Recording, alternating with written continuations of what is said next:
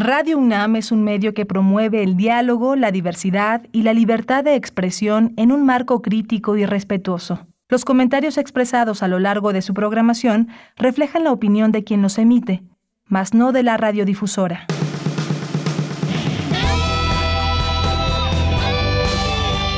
Prisma RU. Relatamos al mundo.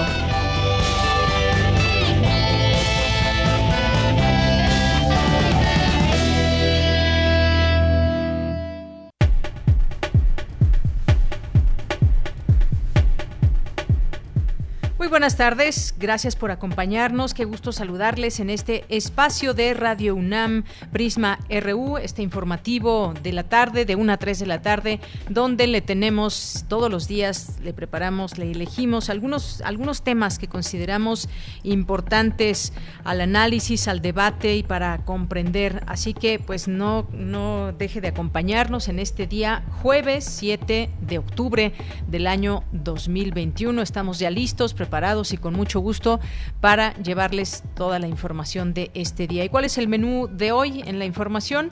Hoy vamos a hablar de esta reunión de alto nivel México-Estados Unidos que comenzará el día de mañana. Varias son las autoridades de Estados Unidos que estarán aquí en, en México y que pues estarán reuniéndose también con integrantes del Gabinete de Seguridad, Relaciones Exteriores también. Ya se afinan estos, estos detalles para este primer diálogo así llamado de alto nivel entre México y Estados Unidos sobre seguridad. Algunos de los temas pues pueden ser tráfico de armas, extradiciones, incluso la iniciativa Mérida.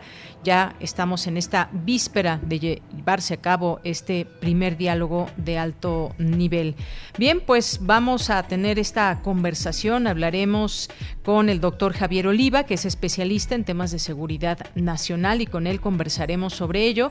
Y vamos a tener también aquí una invitación. Mañana, no se les olvide, comienza la Feria Internacional del Libro del Zócalo, aquí en la Ciudad de México, en la Plaza de la Constitución. Habrá muchas actividades, habrá pues la presencia importante, como siempre, de escritores. Claro que el año pasado pues estábamos en una situación muy delicada. Hoy ya con todas las medidas se va a llevar a cabo presencial la Feria Internacional del Libro, así que no se pierdan esta invitación.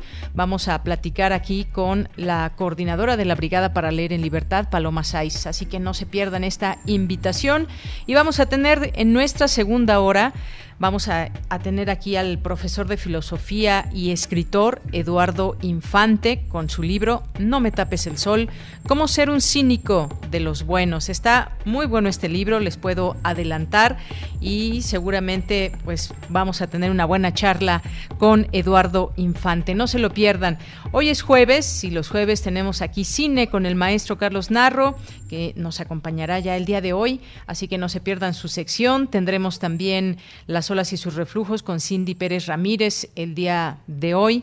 Jueves también parte de esta sección y ya saben, todos los días les esperamos con información de cultura universitaria, nacional e internacional aquí en Prisma RU.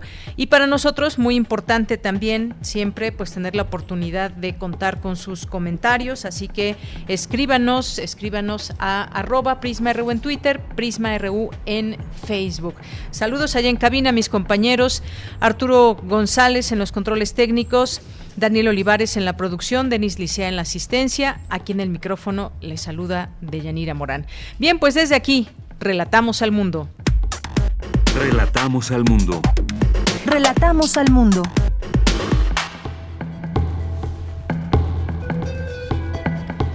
Bien, y en resumen, en este día jueves en la información universitaria, al año registran se registran 10 millones de muertes por infecciones por agentes multiresistentes, advirtió el doctor Samuel Ponce de León, titular del Programa Universitario de Investigación en Salud, durante el seminario Resistencia Antimicrobiana, Enfoque Integral One Health. Aún es inviable establecer un pasaporte COVID en México, asegura el jurista Sergio García Ramírez, catedrático de la Facultad de Derecho de la UNAM. Las colecciones México 500 y la serie 1521, Un atado de vidas, son libros de divulgación histórica accesibles tanto en precio como para todo tipo de lectores, señaló Socorro Venegas, directora de publicaciones y fomento editorial de la UNAM.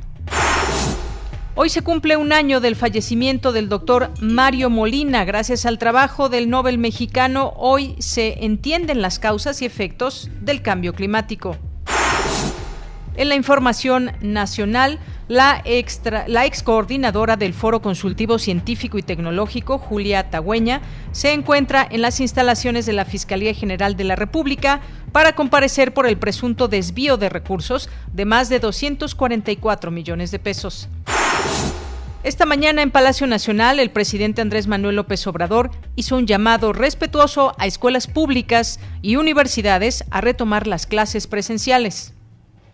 Entonces, si ya se vacunó a maestros, si ya ha quedado de manifiesto que no hay riesgos para alumnos o no hay riesgos graves, ¿por qué no se regresa a clases?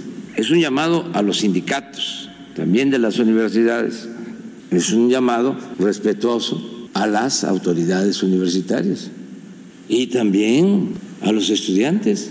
Ya vamos, reunirnos reencontrarnos en las aulas. Es un llamado respetuoso porque nos hace falta.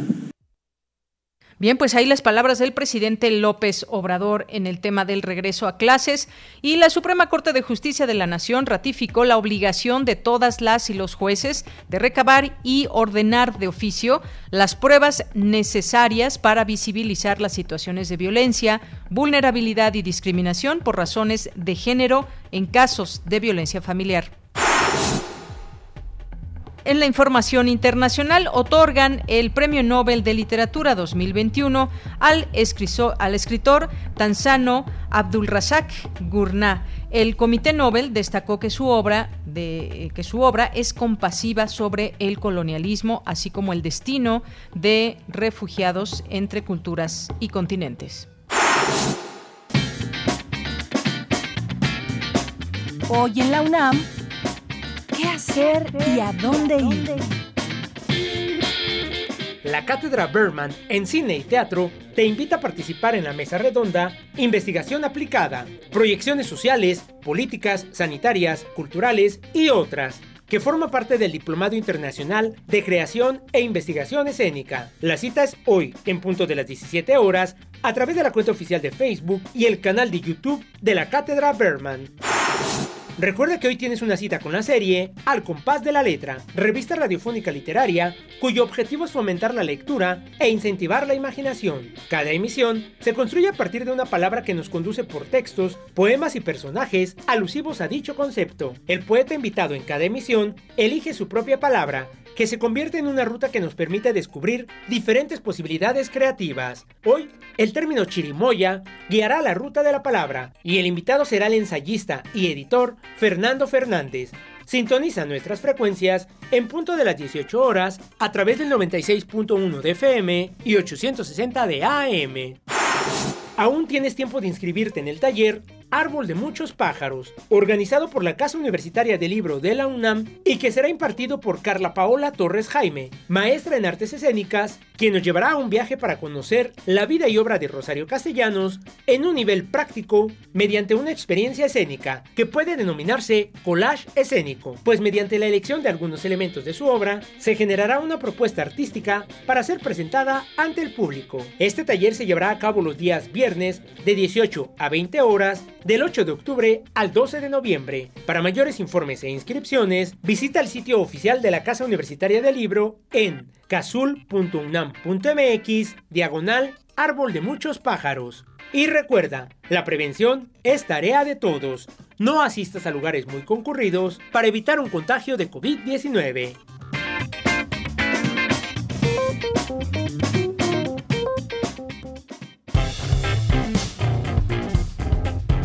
Campus RU. Bien, pues continuamos, continuamos aquí en nuestro campus universitario. nos enlazamos con mi compañera Dulce García. Analizan académicos la implementación en México de un pasaporte COVID. Cuéntanos, Dulce, muy buenas tardes.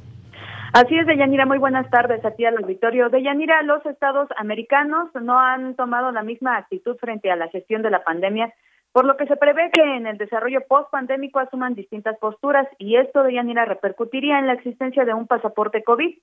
En el orden jurídico nacional, por ejemplo, de Yanira, la Constitución mexicana permite restricciones a los derechos.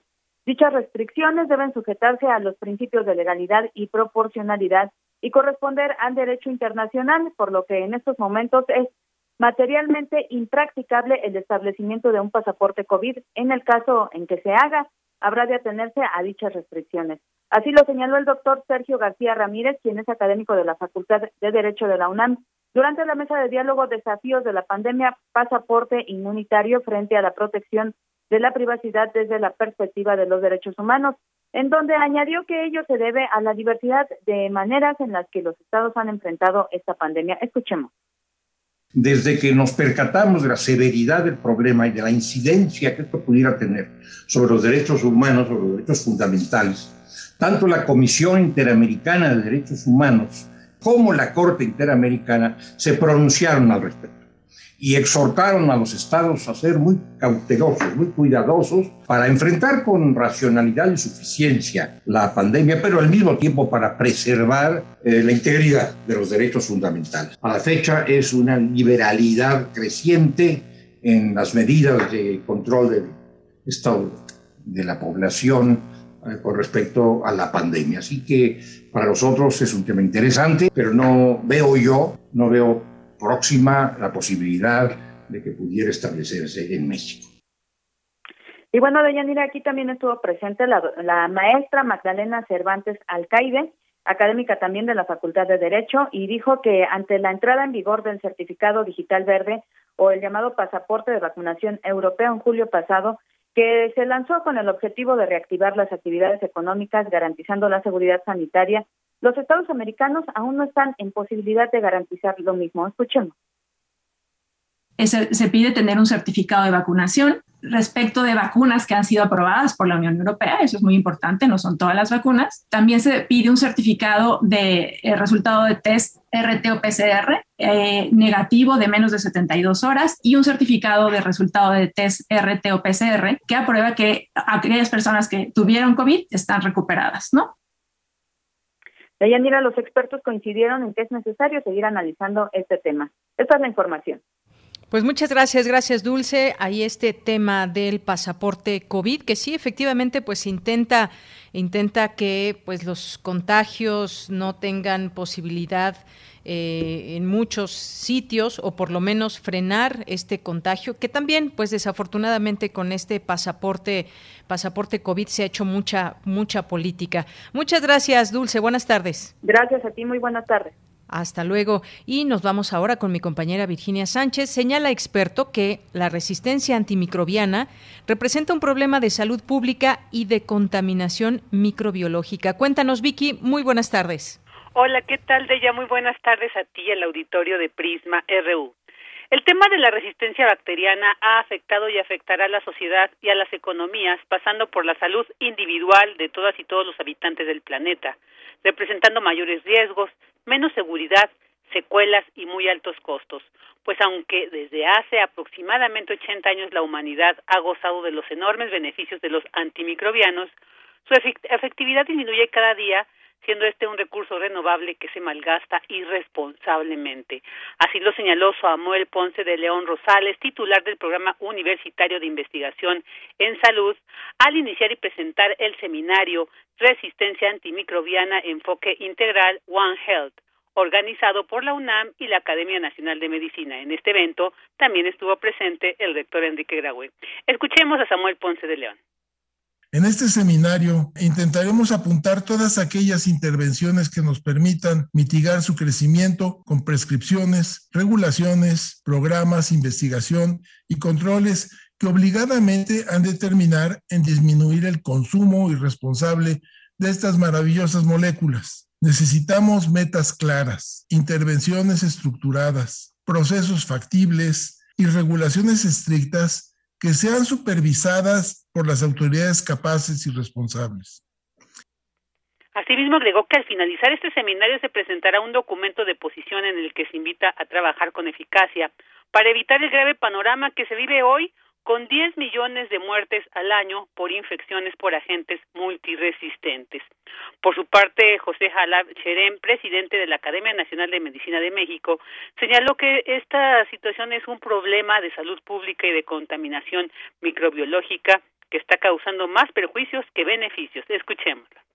Hoy tenemos, desgraciadamente, muchos microbios resistentes prácticamente a todos los antimicrobianos con, los que contamos en el arsenal con los que contamos. Y la carrera microbiológica va creciendo mucho más o con mucho más fuerza que el desarrollo de nuevos antimicrobianos. No va a alcanzar este tiempo. En tanto, Juan Ramón de la Fuente Ramírez, representante permanente de México ante la Organización de las Naciones Unidas, destacó que la Organización Mundial de la Salud ha establecido este problema como uno de los diez retos más significativos del mundo.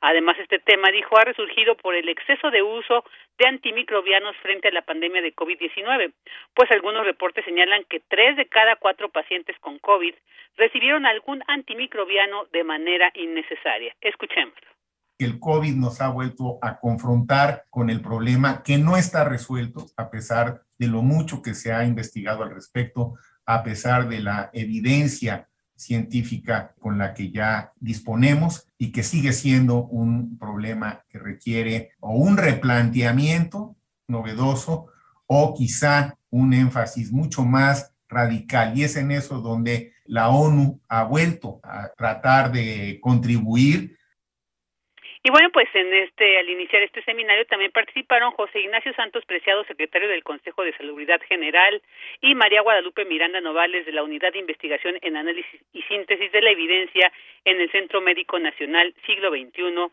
del Instituto Mexicano del Seguro Social. De ella, este es el reporte. Muchas gracias, Vicky. Muy buenas tardes. Buenas tardes. Bien, y ahora continuamos con Cristina Godínez. Las colecciones México 500 y la serie 1521, Un atado de vidas, son materiales de divulgación histórica. Adelante, Cristina.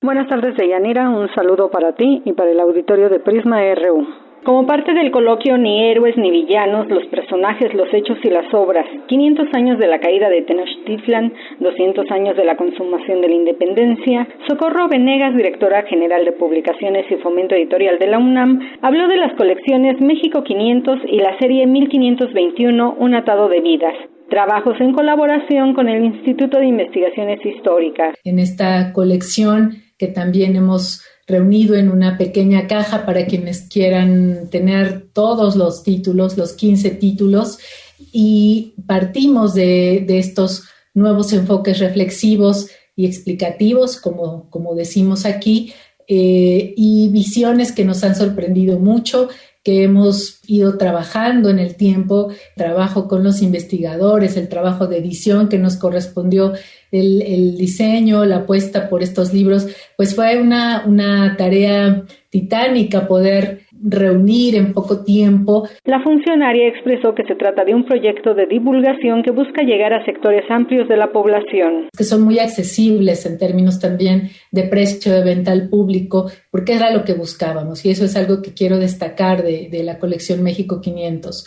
Su eh, apuesta es llegar a un público muy amplio. Es un proyecto de divulgación de la historia, es un proyecto que quiere alcanzar a comunidades cada vez más amplias y por eso pensamos desde todos los ángulos en que el proyecto fuera accesible, en que estuvieran los libros escritos de una manera accesible también, no para especialistas. Por su parte, Gibran Bautista, coordinador académico, señaló que México 500 y un atado de vidas son ensayos de escritura. Que ofrecen una rendija para asomarnos a la, decimos nosotros, global intimidad de las personas. Piensen ustedes que estamos conectados, que hoy por hoy, aunque a veces se caiga el sistema, se enoje Mark Zuckerberg, estamos conectados como nunca antes lo habíamos estado a través de estas tecnologías, pero que seguimos viviendo de manera particular y a veces cada vez menos eh, entrelazada en términos de solidaridad, en términos de estar con el otro, con la otra, y que una vía para hacer eso sin duda es aprender a leernos y aprender a escribir leyendo a otros, a otras.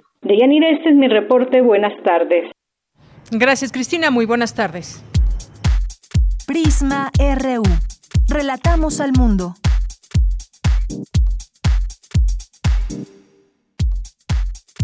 Tu opinión es muy importante. Escríbenos al correo electrónico prisma.radiounam@gmail.com. Bien, pues vamos a pasar a este primer tema que tenemos para todos ustedes el día de hoy y que tiene que ver con esta reunión de alto nivel. Ya se afinan los detalles para este diálogo entre México y Estados Unidos con el tema de seguridad. Siempre importante estar atentos sobre estos eh, temas y cómo se van desenvolviendo ahora con la administración de Joe Biden, quiénes participarán y cuáles serán, en todo caso, los acuerdos a los que se llegue. Sabemos eh, que Estados Unidos, a Estados Unidos le interesa eh, la seguridad de México por obvias razones y también pues a México sin duda pues desde hace muchos años ha tenido frente a sí un gran reto que es el de la seguridad. Hablemos del tema, ya está en la línea telefónica, como siempre agradecemos que nos acompañe aquí en Prisma RU de Radio UNAM al doctor Javier Oliva, que es especialista en temas de seguridad nacional y académico de la Facultad de Ciencias Políticas y Sociales de la UNAM. Doctor, bienvenido, muy buenas tardes. Doña muchísimas gracias por volverme a, invitar y el privilegio es para mí poder participar en Prisma RU. Muchas gracias. Gracias, doctor. Pues, ¿cómo ve esta reunión que tendrá lugar y que son varios los funcionarios que se reúnen para hablar del tema de seguridad? ¿Será que se tomen acuerdos? ¿Será una nueva etapa? ¿Cómo ve usted? Bueno, eh, desde que tomó posesión eh, Joseph Biden el 20 de enero pasado, eh, el intercambio de, comitivas, sobre todo las visitas de funcionarios de los Estados Unidos, eh, sin incluir a la vicepresidenta Kamala Harris, porque pues eh, la vicepresidencia no es un cargo administrativo, pero todos, todos, sin excepción alguna, han tenido que ver con las áreas de seguridad. recordaremos la visita, por ejemplo, del jefe del Comando Norte, el general Fonker, eh, recordaremos la visita del subdirector de la, de la CIA, Alberto Mallorcas, el eh, jefe del Departamento de Seguridad de la Patria, en México lo traducen como Seguridad Interior, pero Homeland en inglés es Patria, eh, viene por tercera ocasión, precisamente mañana acompañando al que en términos de la burocracia de, la Casa Blanca es el cargo más importante, que es el jefe del Departamento de Estado, en este, en este caso este, el señor Blank, y eh, también viene el jefe del Departamento de Justicia, el equivalente, pero no necesariamente la misma función, del fiscal en el caso de, eh, de México. Entonces se trata, sin duda alguna, hasta el momento de la comitiva y difícilmente podría venir otra de mayor nivel a entrevistarse primero con el presidente López Obrador en el Palacio Nacional y posteriormente eh, tendrán el, encuentro bilateral a nivel de comitivas en las oficinas de la Secretaría de Relaciones Exteriores. Entonces queda claro que en este en este arranque de la administración del presidente Joseph Biden, pues la prioridad con México pues son las distintas dimensiones de la seguridad, ¿no? La seguridad nacional de Estados Unidos, la seguridad fronteriza, eh, desde luego la seguridad regional y la seguridad internacional. Entonces sí es importante tener esto en consideración para eh, tener, eh, aunque van a ser a puerta cerrada, de ir a las, las reuniones, se estipula o se acostumbra, más que estipular, se acostumbra a tener una o conocer algún comunicado eh, conjunto, que esperemos que sea el caso, porque pues de lo contrario implicaría que no hubo, no, no hubo acuerdos. Ese es mi primer comentario. Muy bien, eh, doctor. Pues sí, efectivamente, eh, esta reunión que se llama de alto nivel, pues podría ampliar estas conversaciones que ya han tenido lugar meses atrás, orientadas también a esos temas de seguridad y a los temas de migración, por ejemplo, que también se tiene que ver con la seguridad que pretende Estados Unidos en su frontera. Esta comitiva estadounidense la va a encabezar el secretario de Estado de Estados Unidos, Anthony Blinken estará el secretario de Seguridad Nacional, Alejandro Mayorkas, el fiscal general, eh, Garland, es decir, son eh, pues personas importantes que tienen eh, la posibilidad, digamos, de abrir estas expectativas y de hablar muy claramente sobre los temas, el tráfico de armas, me parece que también va a ser un punto importante, doctor. Bueno, de parte de Estados Unidos se anunció que el tema de la migración no se va a abordar. Sin embargo, a mí me parece que en algún momento, obviamente, aunque sea de manera tangencial, se va a, hablar sobre él. Y ayer hay que recordarle a nuestro radio auditorio de Prisma RU de Yanira, se, eh, se incluyeron a cuatro integrantes del grupo criminal Nueva Generación en la lista de los más buscados por el Departamento de Justicia. Entonces llegan, digamos, con argumentos eh, pues, pues muy frescos, ¿no? Digo, oportunamente dados a conocer en la víspera de la de la reunión, pues para pues, pues, de alguna manera ejercer cierta presión respecto de las acciones que ha tomado el, gobierno del presidente López Obrador en contra de, del crimen organizado. De parte de México, el secretario de Relaciones Exteriores, Marcelo Ebrard, ha anunciado que se va a proponer formalmente la extinción de la iniciativa Mérida, que en los hechos ya había dejado de funcionar, por lo menos desde el último año de Enrique Peña Nieto, y que eh, desde mi perspectiva y lo, lo ideal, lo óptimo sería que esta reunión del día de mañana, bueno, estas dos reuniones, pero principalmente la segunda, sentara las bases de una nueva plataforma de cooperación entre los dos eh, países porque pues en, ambos lados, no tanto en México como en Estados Unidos, la, la influencia y la actividad eh, criminal pues ha, ha, aumentado y en esos y en esos términos eh, pues hay que tratar de recuperar los niveles de cooperación, colaboración e intercambio de información sensible, oportuna, que se deterioró notablemente después de la detención en octubre del año pasado del general Salvador Cienfuegos, como recordaremos. Entonces, es, es muy importante reconstituir este, estos protocolos de confianza, porque pues de lo contrario, los únicos que salen ganando en esta situación de, de, desencuentro, de, de no entendimiento, de no acercamiento, pues son las organizaciones criminales y los perjudicados son, son los eh, ciudadanos y ciudadanas de bien de ambos países. Efectivamente, doctor. Sí, el tema de, la migración no está, no está contemplado, pero siempre, siempre nos lleva el tema de la seguridad a hablar de, este tema. Veremos, porque como usted bien dice, será puerta cerrada estas conversaciones. Y efectivamente, este punto que, que usted aludía sobre las cuentas del cártel Jalisco Nueva Generación, pues autoridades ya bloquearon cuentas de varias personas vinculadas a este cártel, según se ha informado desde el día de ayer por parte de la Unidad de Inteligencia Financiera de Hacienda. Y esto pues luego de que la Oficina de Control de Bienes Extranjeros de Estados Unidos diera a conocer la inclusión de estas personas como narcotraficantes significativos quienes operaban en el puerto de Manzanillo, Colima, según detalló la UIF. Pues está enmarcado también con esto esta próxima reunión que, pues sin duda, también saldrán a, a los medios de comunicación a decir de qué han hablado y pues siempre nos quedamos en esperamos que lleguen acuerdos y esperamos que todo vaya mejor. No sabemos, pero pues parece ser que hay un interés de que esto se resuelva y no puede ser si no es la con la participación de, ambas naciones, doctor.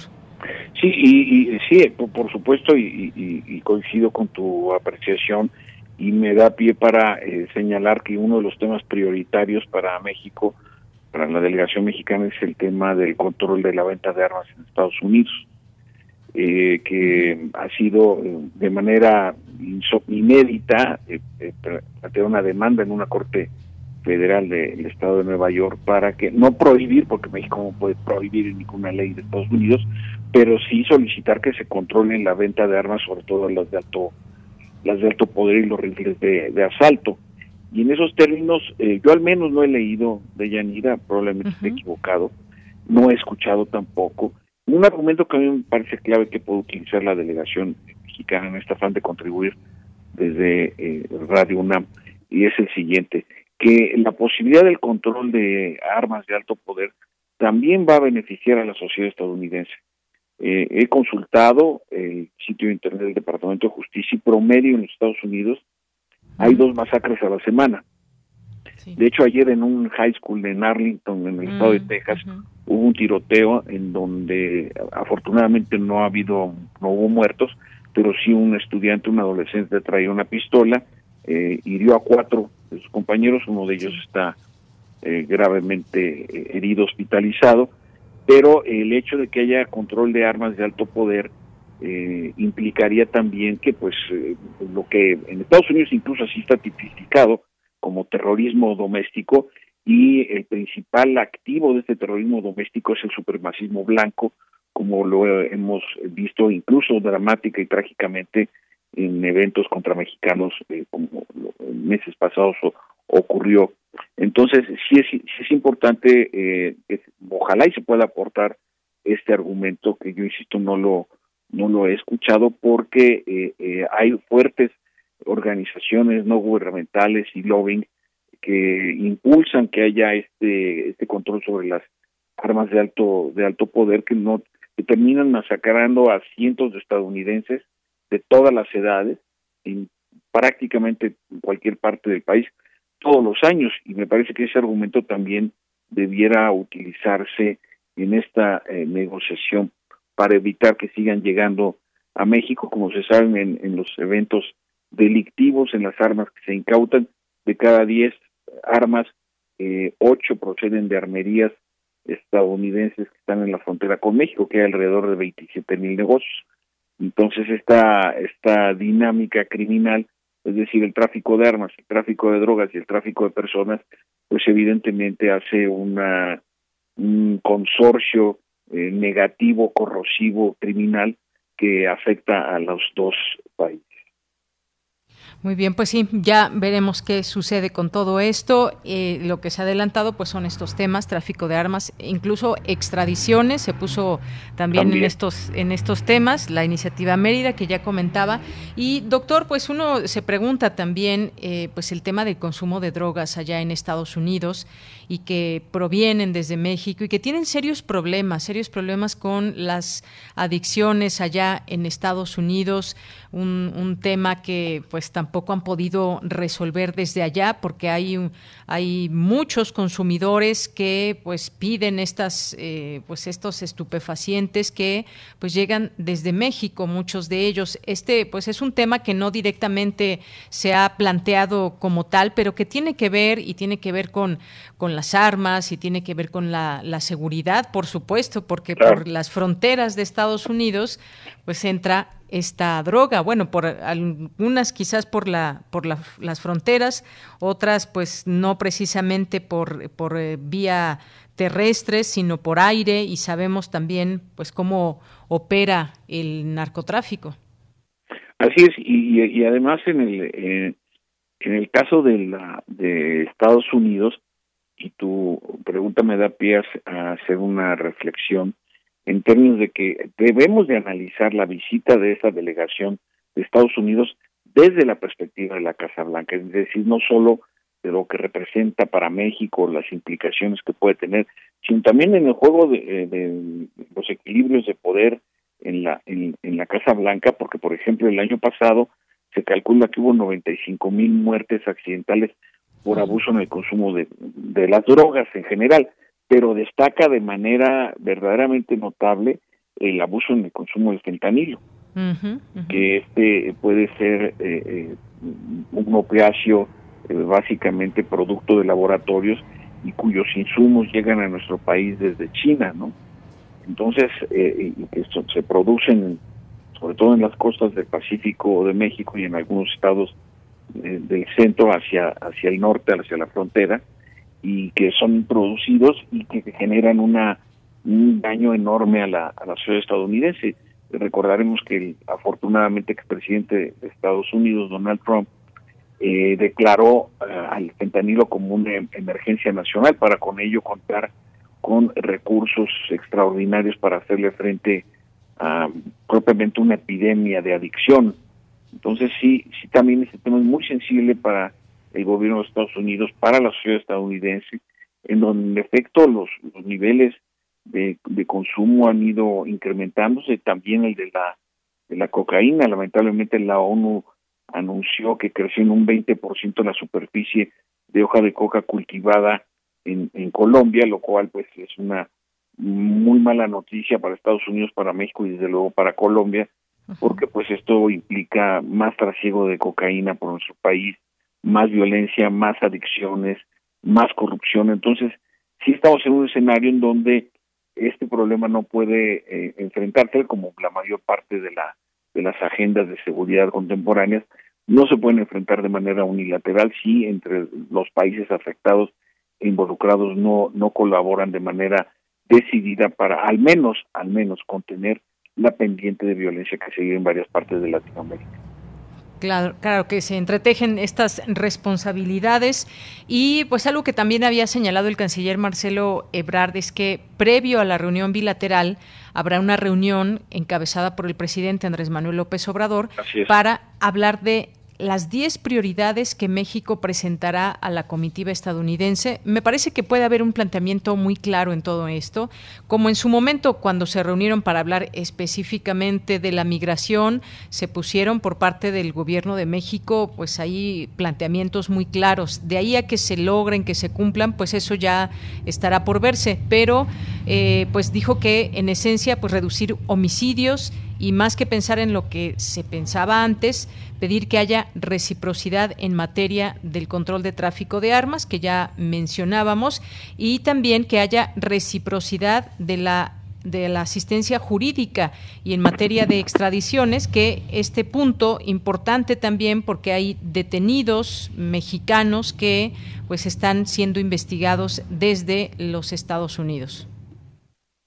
Así es, y, sobre todo porque, bueno, hay antecedentes muy delicados en esta materia en términos de la desconfianza de las autoridades estadounidenses. Recordemos cuando es eh, eh, extraditado, cuando Rafael Caro Quintero, perdón, no fue extraditado, sino que es liberado Rafael Caro Quintero y pues este, hoy es uno de los líderes de, las organizaciones criminales eh, en el noreste del país y que por determinados fallos en el procedimiento, pues fue eh, eh, liberado. Entonces, hay una, me parece, fundada desconfianza estadounidense respecto del tema de las de las extradiciones. Ahora se hablaban de números, eh, se dieron algunos números específicos, pero pues hay que distinguir entre los criminales de alta peligrosidad y, y criminales que cometieron algún algún delito, pero que distan mucho de ser jefes de organizaciones criminales que puedan afectar a la seguridad pública eh, de manera intensa. Entonces,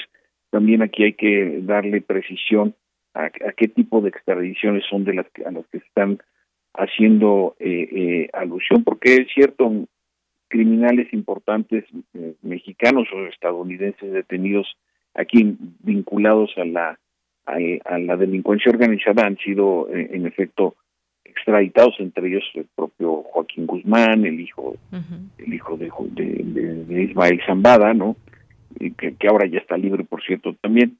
Entonces, esto, todos estos aspectos, pues sí tienen, tienen que ver con la, insisto, con la reciprocidad y con el intercambio eficiente y ágil de, de, de información de Yanía, porque de otra, de otra manera me parece que la, que la ruta que se está que se está siguiendo, eh, ojalá y no, me refiero a la ruta bilateral en, materia de seguridad pública, pues se, se contenga, porque pues, insisto, nadie sale, sale ganando, ninguno de los dos países, ni, sus estructuras, ni de gobierno, ni instituciones de seguridad pública, de tal manera que estamos ante una un escenario quizá de peque de optimista, pero me parece que es una muy buena oportunidad en donde se puedan reconstituir las relaciones de cooperación entre México y Estados Unidos en materia de seguridad y, e inteligencia civil.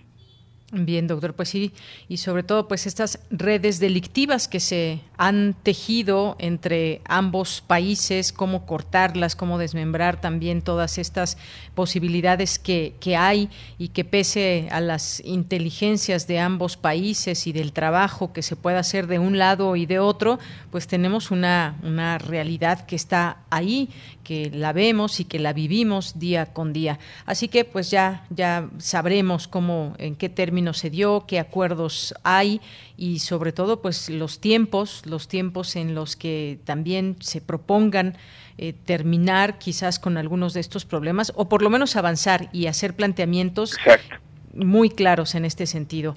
Pues doctor, muchas gracias por acompañarnos hoy aquí en Prisma RU de Radio UNAM. Muchas gracias a ti, Yanira, como siempre, por la oportunidad. Saludos al equipo en cabina y saludos al radio auditorio. Gracias. Hasta luego. Muy buenas tardes. Hasta pronto. Gracias. Gracias al doctor Javier Oliva, especialista en temas de seguridad nacional y académico de la Facultad de Ciencias Políticas y Sociales de la UNAM. Prisma RU. Relatamos al mundo. Porque tu opinión es importante, síguenos en nuestras redes sociales, en Facebook como Prisma RU y en Twitter como arroba PrismaRU. Bien, pues continuamos una de la tarde con 43 minutos. Se los dijimos al inicio del programa que pues los invitaríamos a la Feria Internacional del Libro del Zócalo que se va a llevar a cabo ahí en la Plaza de la Constitución del 8 al 17 de octubre. Mañana comienza y estamos pues a muy buen tiempo para comentarles, platicarles algunas de estas actividades, invitados que habrá. Y pues para ello ya hemos contactado y gracias que nos acepta esta llamada aquí en Prisma RU de Radio UNAM a Paloma Saiz, que es coordinadora de la Brigada para Leer en Libertad. Paloma, ¿cómo estás? Muy buenas tardes. ¿Qué tal? Buenas tardes, ¿cómo están? Muchas gracias por, por invitarnos para poder hacer al mismo tiempo la invitación a que vengan al Zócalo de la Ciudad de México, que por fin vamos a estar de nuevo aquí con muchos libros. De nuevo, porque ya, ya se extrañaba, sé que va a ser ya el 80% de estas actividades de manera presencial. Es una invitación, yo diría, Paloma, muy responsable para quienes vayan a participar, quienes vayan a ser parte, pues de lo que ya conocemos, que es la Feria del Libro, esta brigada para leer en libertad. Cuéntanos un poco de estas actividades que habrá. Claro que sí, mira, vamos a tener muchísimas actividades, son más de 250 actividades que vamos a tener a lo largo de estos 10 días y vamos a tener de todo, desde presentaciones de libros, pero también vamos a tener debates de historia, debates de política, debates de literarios, sí, donde van a, poder ver a más de 200 invitados, sí, y este y que bueno, pues que va a haber para todos los gustos pero que además queríamos hacer unos homenajes a los que se nos fueron este este año. Y entonces eh, la mejor manera de hacerlo es regalando libros. Entonces vamos a regalar un libro de, de Antonio Higuera vamos a regalar un libro de Jacinto Barrera Basol un librito de Hagenbeck de Francisco Hagenbeck y también una plaqueta de Enrique González Rojo ese poeta filósofo que tan cerca estuvo de nosotros. Muy bien. Bueno, esta ya es la vigésimo primera Feria Internacional del Libro del Zócalo y bueno, pues estos homenajes importantes. Pero platícanos también sobre los invitados, quienes entre ellos van, van a estar en, en esta feria. Claro que sí, mira, vamos a tener a varios escritores extranjeros, quizás no todos los que hubiéramos querido que vinieran, porque esto de la pandemia todavía está muy muy preocupantes en otros países, sobre todo donde les pedían de regreso hacer eh, de nuevo cuarentena y la gente ya no ya no está para eso. Este, pero bueno, vamos a tener no sé, gentes como como Bruno Arpaya de Italia, como Kike Ferrari de Argentina, como eh, Tariq Ali, inglés pakistaní, como Yasmina Cadra, eh, como eh, a, Monedero de España, como, bueno, en fin, se, me van ahora los nombres, pero tenemos a muchos. Y después de aquí de México, tanto de aquí como del interior de la República, yo creo que vamos a tener la representación de lo más importante que se está haciendo en estos momentos en literatura, pero además de eso, vamos a tener también a muchos independientes que apenas estas editoriales que están sobre todo dándole voz a, a, escritores y escritoras eh, que van empezando y que nos parece muy importante darles esa voz. Pero además también vamos a tener eso, debate histórico, por ejemplo, vamos a tener, se va a estar hablando de, de, de Tenochtitlan y de la conquista, se va a estar hablando del cura Hidalgo, vamos a tener un debate como, como quién fue el cura Hidalgo realmente, este y bueno y vamos a tener por ejemplo también de política tenemos una mesa que se llama la Vox del fascismo haciendo referencia a este partido de derechas de España y, de para ver todo lo que está pasando sobre todo en Europa, ¿no? Cómo la derecha se está eh, de alguna manera acuerpando y que también aquí en México pues que no cantan las rancheras. Entonces, bueno, queremos este pues que haya de todo, porque la gente que viene al Zócalo viene no solamente a, ver y a comprar libros o a ver escritores, sino también quiere oír voces diferentes, voces que no escucha normalmente en los medios, ¿sí?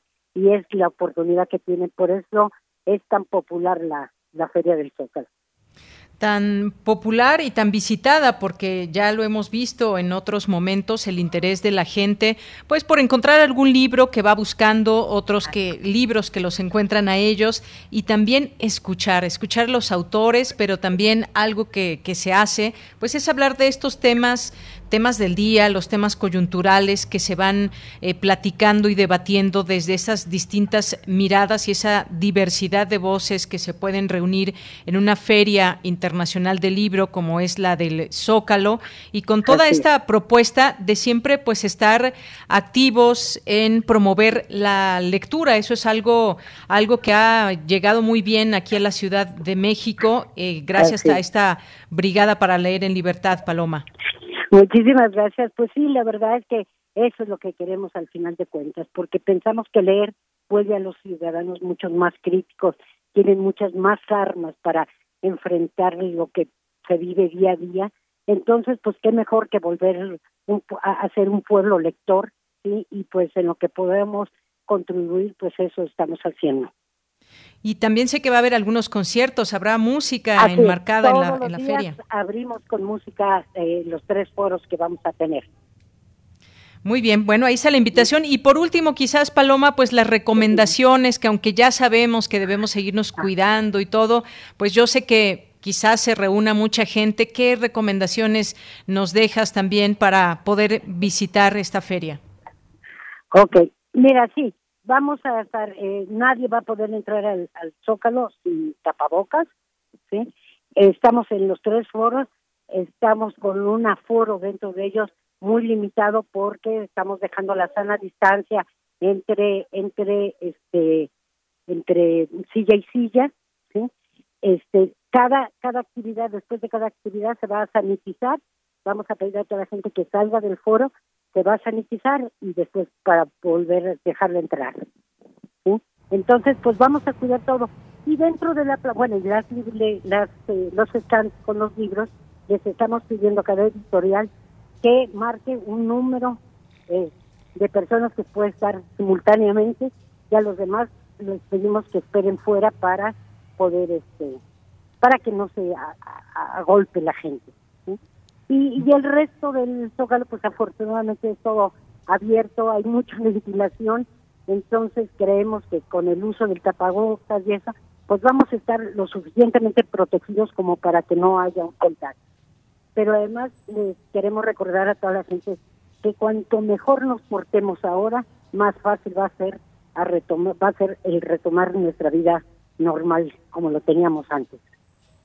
Muy bien, bueno, pues ahí dejamos también estas recomendaciones muy importantes a seguirlas. Seguimos en un momento que debemos de cuidarnos y debemos evitar los contagios, más aún cuando pues se va a estar ahí entre, entre muchas eh, personas. Hay por parte de la feria estos protocolos, hay que respetarlos para que se pueda llevar lo mejor posible esta eh, Feria Internacional del Libro del Zócalo. Pues Paloma, muchas gracias. Gracias. ¿Algo más que quieras comentar? No, pues que los esperamos, que estaremos de las 10 de la mañana a las 9 de la noche, 10 días, y que vamos a estar regalando estos libros, que son nueve mil ejemplares los que vamos a regalar. Entonces, que no se lo pierdan, que vengan lo antes posible. No se lo pierdan. Bueno, pues ahí dejamos esta invitación. También pueden ya consultar toda la programación para que vean qué días quieren ir, qué días eh, pueden asistir, donde pues ahí, ahí van a ver quiénes son los escritores, quiénes estarán en tal o cual día y a qué hora, para que puedan disfrutar de la feria. Solamente quisiera eh, agregar algo. Para la gente, por ejemplo, que está en el interior de la República, o bien para los que por alguna razón no puedan asistir al Zócalo, va a estar en todas las redes, tanto de la Secretaría de Cultura como de la Brigada para Leer en Libertad. Vamos a transmitir todo lo que pasa en la feria. Muy bien, importante comentarlo también, esta parte virtual que habrá de la feria. Muchísimas gracias, Paloma. Muchísimas gracias a ti, agradezco mucho el espacio. Hasta luego, muy buenas tardes. Hasta luego.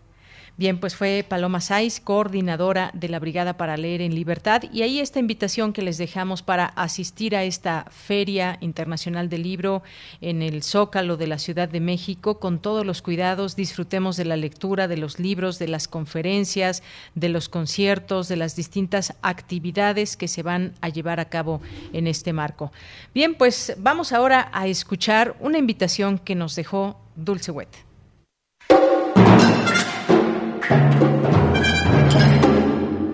Muy buenas tardes, amigos melómanos de Prisma RU. Les saluda José Julio Díaz Infante, coordinador nacional de música y ópera del IMBAL y director artístico del Foro Internacional de Música Nueva Manuel Enríquez, que este año celebra su edición número 43 nuevamente de manera presencial, después del año pasado que se transformó en un laboratorio virtual de creación musical. Estamos muy contentos de que el foro volverá a sonar en vivo frente a su público y lo tendremos del 9 al 24 de octubre en Sala Ponce, en el Munal y tenemos un concierto también en la Sala Blas Galindo del Centro Nacional de las Artes. Por primera ocasión, el concierto inaugural estará a cargo del ensamble Cepro Música. Buenas tardes, melómanos de Prisma RU. Soy José Luis Castillo, director artístico del Centro de Experimentación y Producción de Música Contemporánea, de Sepro Music. Y estoy acá con ustedes con el inmenso placer de compartirles la noticia de que el próximo sábado, en punto de las 5 de la tarde, en la sala principal de Palacio de Bellas Artes, estaré con todos ustedes junto con mis colegas de Sepro Music para inaugurar esta próxima edición del Foro de Música Nueva Manuel Enríquez. Dos compositoras, dos compositores, Ligeti, Lagemann, Annalise Sánchez, Valeria Jonard, serán las obras programadas para festejar esta inauguración del Foro de Música Nueva, Manuel Enríquez. La pieza de Analí fue encargo de Sepro Music en su día, dentro del programa que el centro tiene de impulso a la creación de compositoras, de creadoras mexicanas. Vientos Alicios, de Valeria Jonard, es una pieza que quizás podamos entender como reestreno. Su primera audición tuvo lugar en noviembre de 2020, pero fue sin público.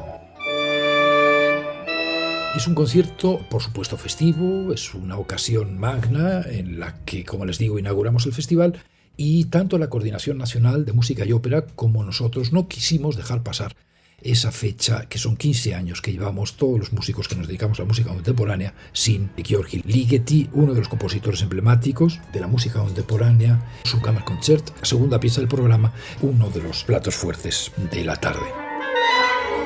La pieza con la que acabará el concierto es Movimiento Mouvement de Helmut Lachenmann, un fresco impresionante de lo que el autor llamó la nueva música instrumental concreta o concreta instrumental.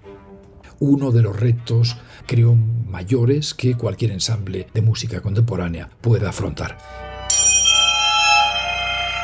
Los boletos son muy accesibles, 80 y 60 pesos, y se pueden adquirir en Ticketmaster y en las taquillas del Palacio. Les espero el próximo sábado, 5 de la tarde, sala principal de Palacio de Bellas Artes. Será un concierto memorable.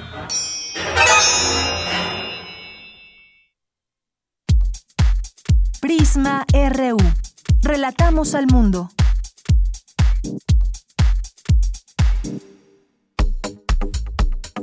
Nacional RU.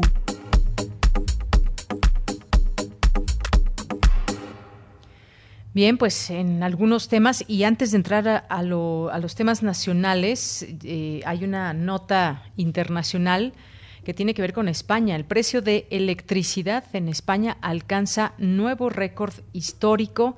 Ahí, pues, entre las distintas manifestaciones que han habido, el precio de la electricidad en ese país y en Europa sigue desbocado. Así es el calificativo que le dan algunas eh, algunas notas periodísticas. Las cifras en el mercado mayorista ya son de escándalo que ni siquiera se preveían en el escenario más pesimista sobre el comportamiento del sector.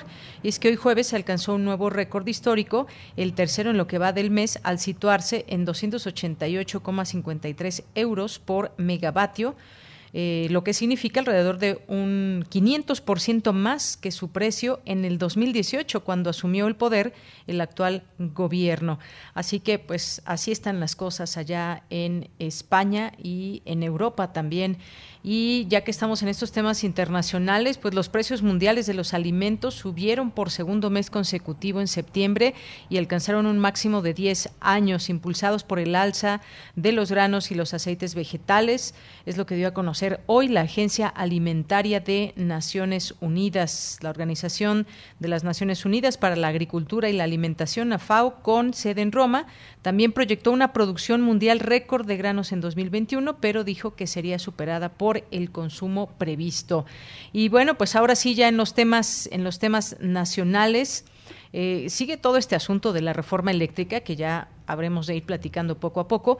Dice hoy el presidente, si no hay reforma no habrá concesiones del litio, es lo que advierte en este sentido que la posesión, exploración y explotación del litio en México solo corresponderá a la nación, incluso si el Congreso rechazara la iniciativa en la materia en un acto de traición a la patria.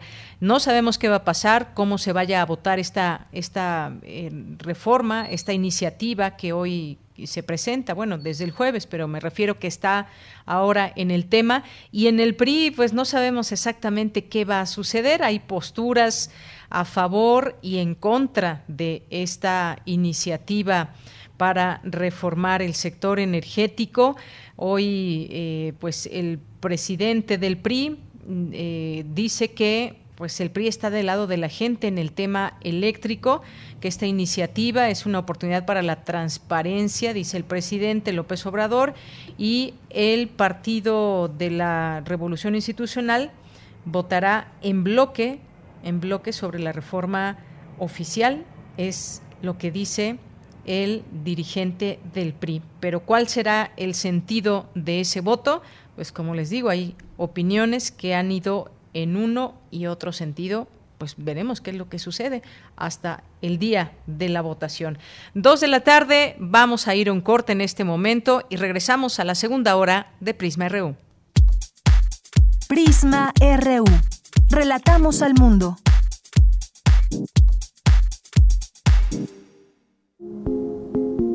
Te invitamos a seguir la transmisión del curso Dostoyevsky, el mejor novelista de todos los tiempos a 200 años de su nacimiento, que impartirá el doctor Eloy Urroz. Ojalá que me acompañen en esta serie sobre la vida y obra del más grande novelista de todos los tiempos, Fyodor Mikhailovich Dostoyevsky. Todos los miércoles, del 6 de octubre al 17 de noviembre, a las 17.30 horas, a través del canal de YouTube de culturaendirecto.unam. Más información en grandesmaestros.unam.mx o escríbenos a grandesmaestros.unam.mx. No te lo pierdas. Fue culpa de Morena no haber evitado que más de un millón de negocios cerraran y 2.5 millones de trabajos se perdieran. Pero gracias a ti y a tu apoyo, el PAN sí tiene un plan para hacer que México vuelva a crecer proponemos bajar impuestos a las empresas que mantengan o generen puestos de trabajo y apoyo a pequeños comercios que han cerrado para que vuelvan a abrir sus puertas. El cambio ya comenzó.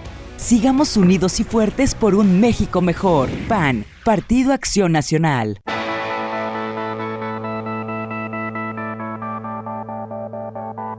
La imaginación al poder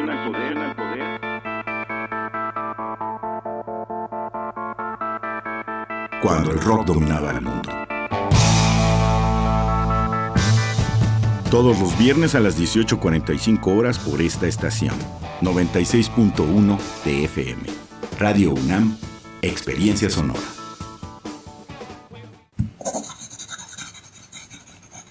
Un libro no termina con el punto final. No es solo la escritura y la corrección. Hay mucho más que un proceso creativo o un arranque de inspiración. Las palabras encierran conocimiento y cultura, pero también gustos y texturas. Los invitamos a probar los sabores y los saberes del lenguaje. Eso, todo eso es lo que saben las palabras. Saben las palabras, el amor por el lenguaje en todas sus presentaciones. Con Laura García, todos los lunes a las 18.30 horas, retransmisión sábados a las 17 horas por el 96.1 de FM y el 860 de AM. Solo por Radio UNAM. Experiencia sonora.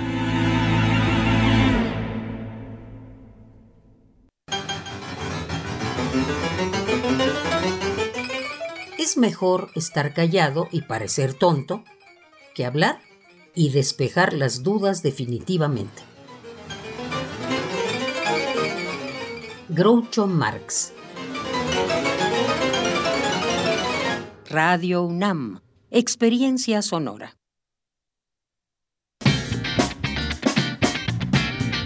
Mañana en la UNAM, ¿qué hacer y a dónde ir?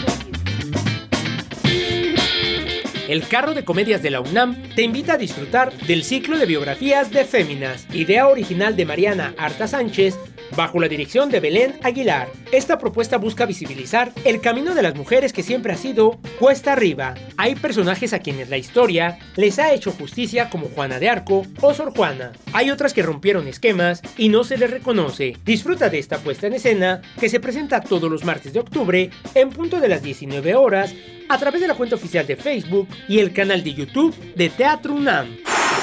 Mañana viernes 8 de octubre no te puedes perder una emisión más de la serie La Ciencia que Somos, coproducción entre Radio UNAM y las Direcciones Generales de Divulgación de la Ciencia y de las Humanidades. Esta revista semanal cuenta con entrevistas, mesas redondas, cápsulas y enlaces en vivo en México e Iberoamérica, con el testimonio y análisis de los personajes que hacen la ciencia y la tecnología de la región. Mañana viernes 8 de octubre, entre sus secciones el programa ofrecerá el reporte semanal de la Agencia de Noticias de Iberoamérica América, los ganadores del climatón y dedicará la mesa del día a la importancia de la vacunación infantil contra la COVID-19, en la que se hablará de los estudios que se han realizado sobre los efectos de la vacuna en este segmento de la población y las experiencias que se han tenido en otros países. Sintoniza mañana viernes en punto de las 10 horas nuestras frecuencias 96.1 de FM y 860 de AM. Disfruta de nuestra programación sonora y recuerda que si ya recibiste la vacuna contra la COVID-19, aún debes continuar con las medidas sanitarias para evitar un contagio. Para Prisma RU, Daniel Olivares Aranda.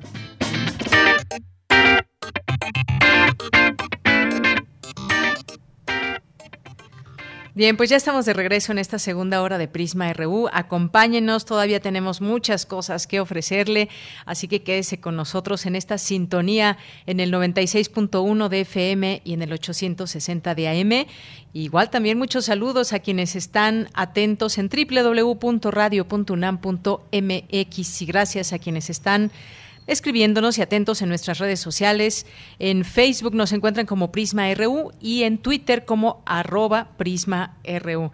Bueno, ya aquí me están corrigiendo, por supuesto, el Partido Revolucionario Institucional. Es que como ya cada vez están más fusionados el Partido de la Revolución Democrática y el PRI, pues bueno, uno se llega a confundir. Pero bueno, el nombre correcto es Partido Revolucionario Institucional. Gracias, gracias aquí a, por esta, esta corrección de eso esos lapsus que de pronto se pueden dar. Y es que de verdad, pues sí, ya los vemos, pues a veces fusionados, a veces no tanto, pero han ido, han ido, han ido juntos en, elecciones. Así que, pues bueno, es, parte de lo que tenemos hoy en México con respecto a partidos políticos. Bueno, y vamos a mandar saludos a quienes están aquí en nuestras redes sociales. Gracias a Mauricio Alejandro Álvarez, a Rosario Durán, nos dice, no sé cuáles sean los puntos de acuerdo porque los de Estados Unidos, los güeros, nos dice Rosario, son los que tienen la sartén por el mango.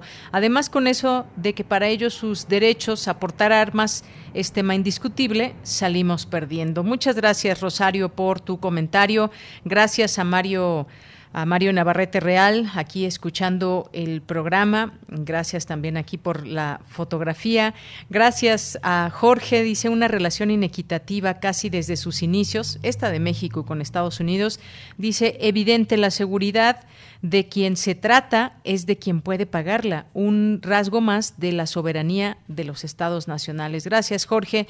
Gracias, Andrés Mar. Gracias, Página Cero. A Mario, que ya mencionábamos. A Henry Paredes, dice una excelente oportunidad para acercarse a la cultura. Eh, saludos, pues esta invitación se refiere que hacíamos a la Feria Internacional del Libro del Zócalo. Gracias, Henry. Eh, Rosario, muchos saludos, feliz jueves. Gracias también aquí que nos escribe Jorge Fra, muchas gracias también. Gracias a José Luis Sánchez, nos dice buen jueves y equipo de Prisma. Hablará este espacio noticioso algo del retorno presencial a clases de la UNAM. Hoy se refirió a esto el presidente en la mañanera. Eh, se comportarán las autoridades universitarias como los conservadores pianistas en rebeldía por aquello de su autonomía. Gracias por tu comentario, José Luis. Justamente pasábamos este audio del presidente cuando hizo esta referencia. Pues habrá que irse planteando los, los escenarios eh, del regreso a clases presenciales, porque ojo, no como lo dijo por ahí un canal desinformativo, que pues los, eh, los trabajadores, los maestros, pues estaban cobrando su cheque sin ir a trabajar. Presencialmente no, pero no ha parado, no han parado los profesores, los académicos y mucha más eh, gente en la UNAM que ha seguido vigente y en los temas. Bueno, aquí les traemos todos los días información que surge desde nuestra universidad y donde pues los investigadores académicos y más están por supuesto ahí eh, con su trabajo cotidiano y también pues en distintos desarrollos. Como aquí bien lo, lo pasamos día con día estas actividades que surgen desde nuestra casa de estudios. Gracias José Luis. Y sí vamos a irlo eh, planteando para pues para que se pueda hablar de ello y sobre todo también pues lo que digan por supuesto, nuestras autoridades. Jean-François, muchos saludos. Mauricio Alejandro Álvarez, muchas gracias. David Castillo, saludos cordiales y abrazos. Abrazos para ti también. David Armando Cruz nos dice buen día. Ojalá puedan hablar sobre el ganador del Nobel de Literatura 2021 y sus libros más importantes. Un saludo desde Emiliano Zapata, Morelos. Gracias, Armando. Saludos allá a Morelos y ya abordaremos este tema. Muchas gracias. Gracias a Santiago Luis Enrique. Gracias también a José Ramón Ramírez. Excelente tarde, mucho ánimo para este jueves. Gracias y saludos hasta Oaxaca, José. Abel Fernández también aquí pendiente escuchándonos. Rafael Paz Camacho, Guerrero también, muchas gracias. Y gracias a todos ustedes que nos siguen, a nuestros amigos de la Cátedra Bergman que nos hacen aquí una invitación hoy a las 17 horas. Bueno, pues ahí está, ya en nuestras redes sociales también lo pueden ver. Esta esta invitación. Muchas gracias a Loera, Loera, a Guillermo Ávila, a Belina Correa, muchas gracias a Miguel Rebollo, Mari Carmen Ambrís, muchas gracias a todos ustedes que están aquí con nosotros en el programa, siguiendo el programa a través de estas frecuencias y que además pues, nos hacen el favor de escribirnos. Bien, pues nos vamos a la información con mi compañera Virginia Sánchez, certeza científica y educación sobre el cambio climático, legado de Mario Molina. Adelante, Vicky. Hola, ¿qué tal, Deya? Nuevamente muy buenas tardes a ti y al auditorio de Prisma RU. El principal legado de José Mario Molina Pasquel y Enríquez es doble.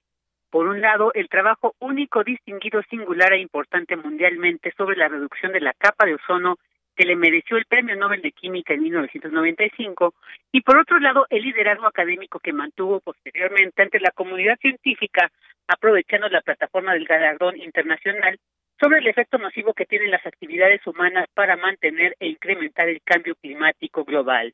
Así lo señaló Carlos Amador Bedoya, director de la Facultad de Química, al recordar al reconocido químico a un año de su fallecimiento. Y un ejemplo de este legado, dijo, son las instituciones que ayudó a generar, como el Centro Mario Molina. Asimismo, destacó, a partir del trabajo seminal de Mario Molina, se ha podido desarrollar la ciencia de tal manera que tenemos plena certeza de que entendemos las causas y los efectos de ese cambio climático. En la actualidad, tenemos la certeza, fuera de cualquier duda razonable, de las causas y los efectos que tiene la producción de la actividad humana en la modificación del clima y de estructura atmosférica de nuestro mundo.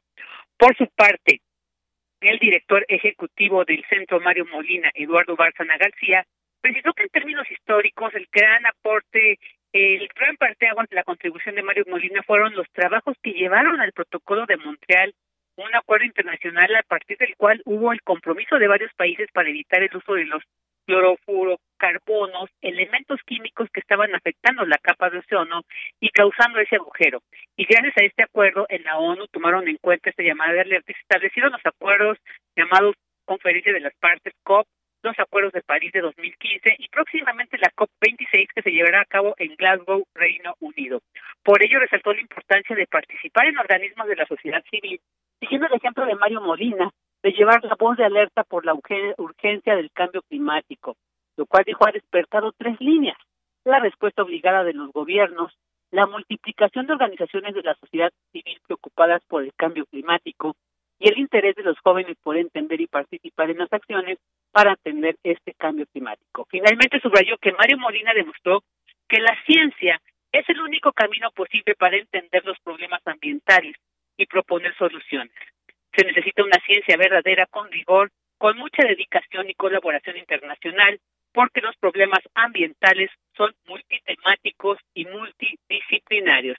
De ella, pues este es el reporte a un año del fallecimiento del reconocido químico José Mario Molina Pasquel y, y Henrique.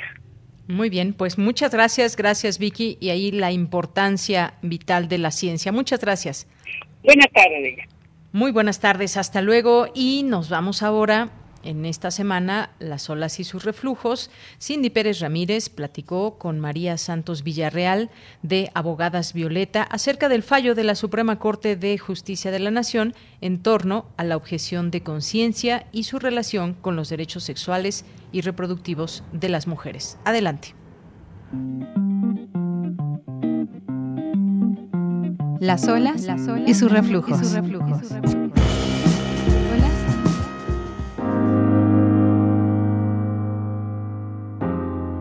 Bienvenidas y bienvenidos a Las olas y sus reflujos, el espacio de género de Prisma RU. El día de hoy platicaremos de la objeción de conciencia con María Santos Villarreal, miembro del Consejo Directivo de Abogadas Violeta AC.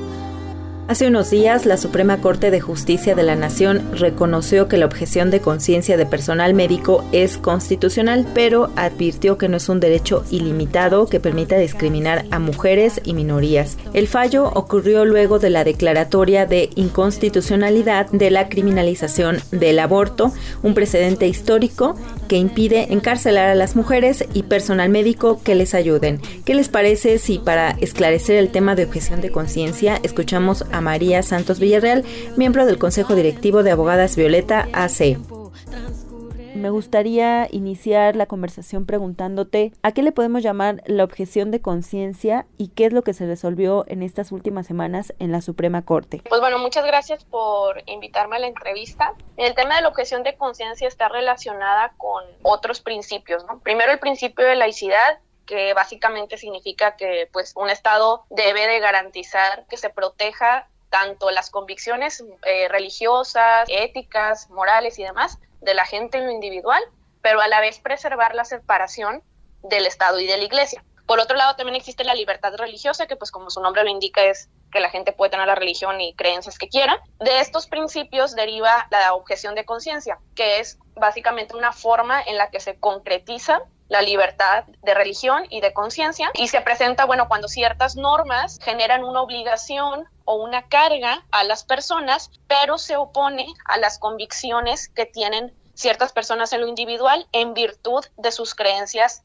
religiosas, morales, éticas. ¿no? Una norma, por ejemplo, impone la obligación a los hombres de llevar a cabo el servicio militar y ellos dicen, no, pues eh, yo no estoy de acuerdo con eso porque va en contra de mis creencias morales, éticas, etcétera, y se les concede la oportunidad, por así decirlo, de no cumplir con ese deber legal. ¿Cómo el tener que los médicos pongan la objeción de conciencia vulnera de alguna forma el derecho a las mujeres a decidir? El tema de la objeción de conciencia en la materia de salud es un poco distinta con el tema militar. ¿Por qué? Porque con el tema militar que mencioné en el ejemplo no está afectando derechos de terceros. En el tema de salud sí entra en conflicto con otros derechos, porque como lo dices, eh, sobre todo con el tema de los derechos sexuales y reproductivos, porque aparte esa fue la intención del legislador nacional cuando llevó a cabo esta reforma, fue ampliamente discutido en su momento, etcétera, pero no solamente para temas de derechos sexuales y reproductivos, también puede tener incidencia en, por ejemplo, cuando ciertas personas eh, médicas no quieren atender personas con VIH. En la Ley General de Salud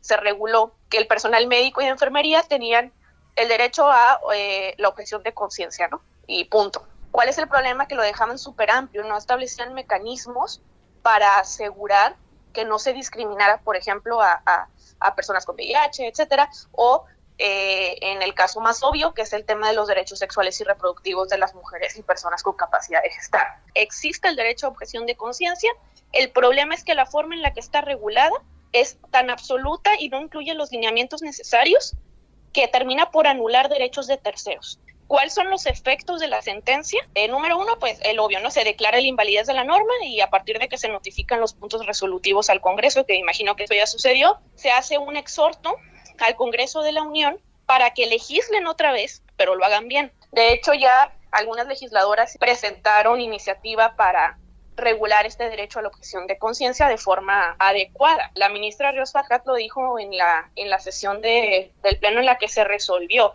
No se garantiza que, se que las instituciones de salud posean personal no objetor de conciencia e incluso ni siquiera la forma en la que se trasladarán a los pacientes en caso de urgencia. Porque imagínate que llega una persona a atenderse en una institución y el médico dice, no, pues es que yo soy objetor. Y en lo que la institución decreta que si es válido o no la objeción, que si esto, que si lo otro, que si lo trasladamos a otra institución, ¿qué pase con la persona? Y creo que nadie más lo dijo más que la ministra Ríos, que fue el tema de que la norma genera inseguridad jurídica porque cuando se dan este tipo de situaciones, se cae en riesgo de la vida o de la salud del paciente. Los médicos pueden, y, las médicas y enfermeras y enfermeros pueden tener un tema de responsabilidad legal. Sí, claro, y sin duda es eh, mucho mejor aclararlo porque ha habido muchísimas eh, pantanos alrededor de la objeción de conciencia y en qué, en qué lugar estarían ellos como especialistas, pero también en qué lugar estarían, en este caso, las mujeres con su derecho a, a decidir principalmente si continuar o no con los embarazos. Así es, porque sobre todo en la relación que existe entre médico y paciente, quien está en una situación de vulnerabilidad es la paciente o el paciente. Hay que evaluar las normas a través no solo de una constitucionalidad en abstracto, sino también de qué efectos prácticos puede tener en la vida de las personas. Y aquí observamos, como bien lo dices, que a la hora de analizar los efectos prácticos, es evidente que esta norma afecta de forma desproporcionada a las mujeres y a las personas con capacidad de gestar. ¿Te gustaría agregarnos algo más? ¿Habrá mesas? ¿Habrá diálogo? Yo esperaría que hayan mesas de trabajo este, de hecho, en, las abogadas Violeta estamos dispuestas a apoyar en lo que se requiera a los legisladores y legisladoras en este tema y hay otras organizaciones expertas en el tema como GIRE y demás. Ojalá se realice un, ejercicio de parlamento abierto para que quede como debe de ser y no volver a caer en lo mismo. María, te agradezco ese tiempo que te diste para platicar con nosotros. No, gracias a ti. Esto es todo por hoy. Los dejamos nuevamente con nuestra compañera Deyanira Morán. Comentarios al Twitter arroba PrismaRU y a mi Twitter personal arroba Cindyunam.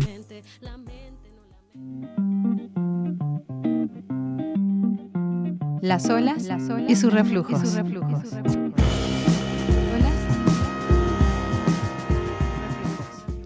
Bien, nos vamos ahora a la información internacional a través de Radio ONU.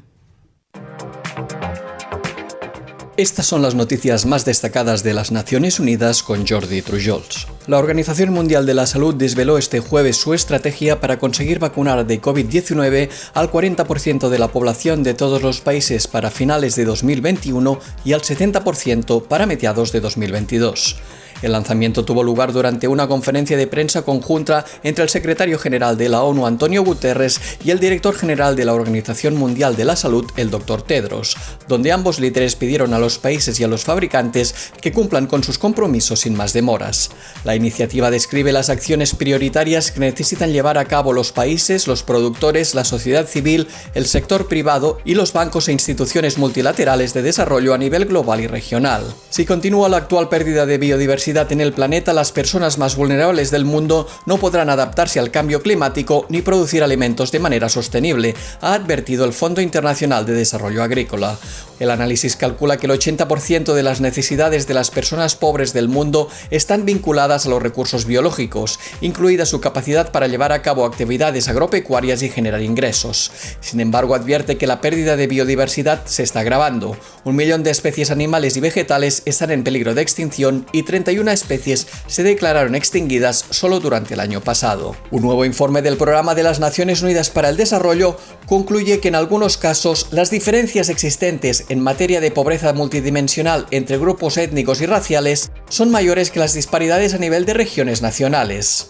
El estudio, que se basa en un índice de pobreza multidimensional que mide parámetros como la falta de salud, una educación insuficiente o el bajo nivel de vida, también muestra cómo este tipo de carencias pueden variar enormemente entre los diferentes grupos étnicos dentro de un país. Los precios de los alimentos aumentaron durante el mes de septiembre principalmente por la escasez de la oferta y la fuerte demanda de productos básicos como el trigo y el aceite de palma, informa la Organización de las Naciones Unidas para la Alimentación y la Agricultura. El índice de precios de los alimentos de la organización se situó en una media de 130 puntos en septiembre, lo que representa un aumento del 1,2% respecto al mes de agosto y de casi 33% con el valor registrado en septiembre de 2020.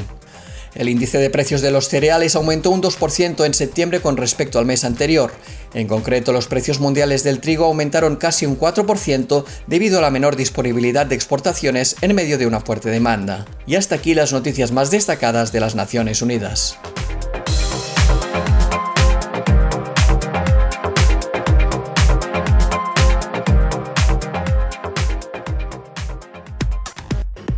Prisma RU. Relatamos al mundo. Porque tu opinión es importante, síguenos en nuestras redes sociales, en Facebook como Prisma RU y en Twitter como arroba PrismaRU. Bien, pues continuamos y ya nos enlazamos hasta España con Eduardo Infante, que hoy nos presenta su libro No me tapes el sol, cómo ser cínico de los buenos. Eduardo Infante es profesor de filosofía y escritor. ¿Cómo estás, Eduardo? Bienvenido a Prisma RU de Radio UNAM. Hola, pues muy bien, muy bien. Un abrazo muy fuerte desde el otro lado del charco. Así es, un abrazo. Oye, ¿cómo está Nietzsche? Pues muy bien, muy contento, muy feliz. Él sí que sabe vivir, bien. Muy Hoy bien, lo bueno. saqué a la playa y ahí estuvo jugando con las olas. Qué bien, qué bien, qué, qué buena vida. Y, y bueno, para quienes nos están escuchando, ese es el nombre de tu perro. Efectivamente. Muy De bien, amigo de bueno. cuatro patas. Así es. Eduardo, Eduardo, pues yo quiero platicar contigo hoy de este libro porque pues eh, me gustó mucho, me gustó mucho y creo que pues podríamos aplicar mucho más eh, cinismo en nuestras vidas. Claro que el cinismo del bueno y que justamente en el libro nos platicas de este pensamiento, de esta actitud del cínico, pero haces una aclaración y dices los, los cínicos de antes, no los de ahora. ¿Cuáles son estas diferencias que hay entre un cínico de antes y los cínicos de ahora? Ya ahora que pues vemos muchas cosas como, pues bueno, ¿qué te diré? Ahora más recientemente este tema de los, de los Pandora Papers y demás, yo creo que hay mucho Mm. cínico de los de ahora que no son precisamente los buenos. Claro, efectivamente. Mira, los cínicos de antes y los de ahora sí que tienen algo en común, que son unos auténticos desvergonzados. No saben lo que es la vergüenza. Mm, De hecho, cínico significa perro en griego, un animal que, aunque vive con nosotros, no conoce lo que es el pudor y la vergüenza.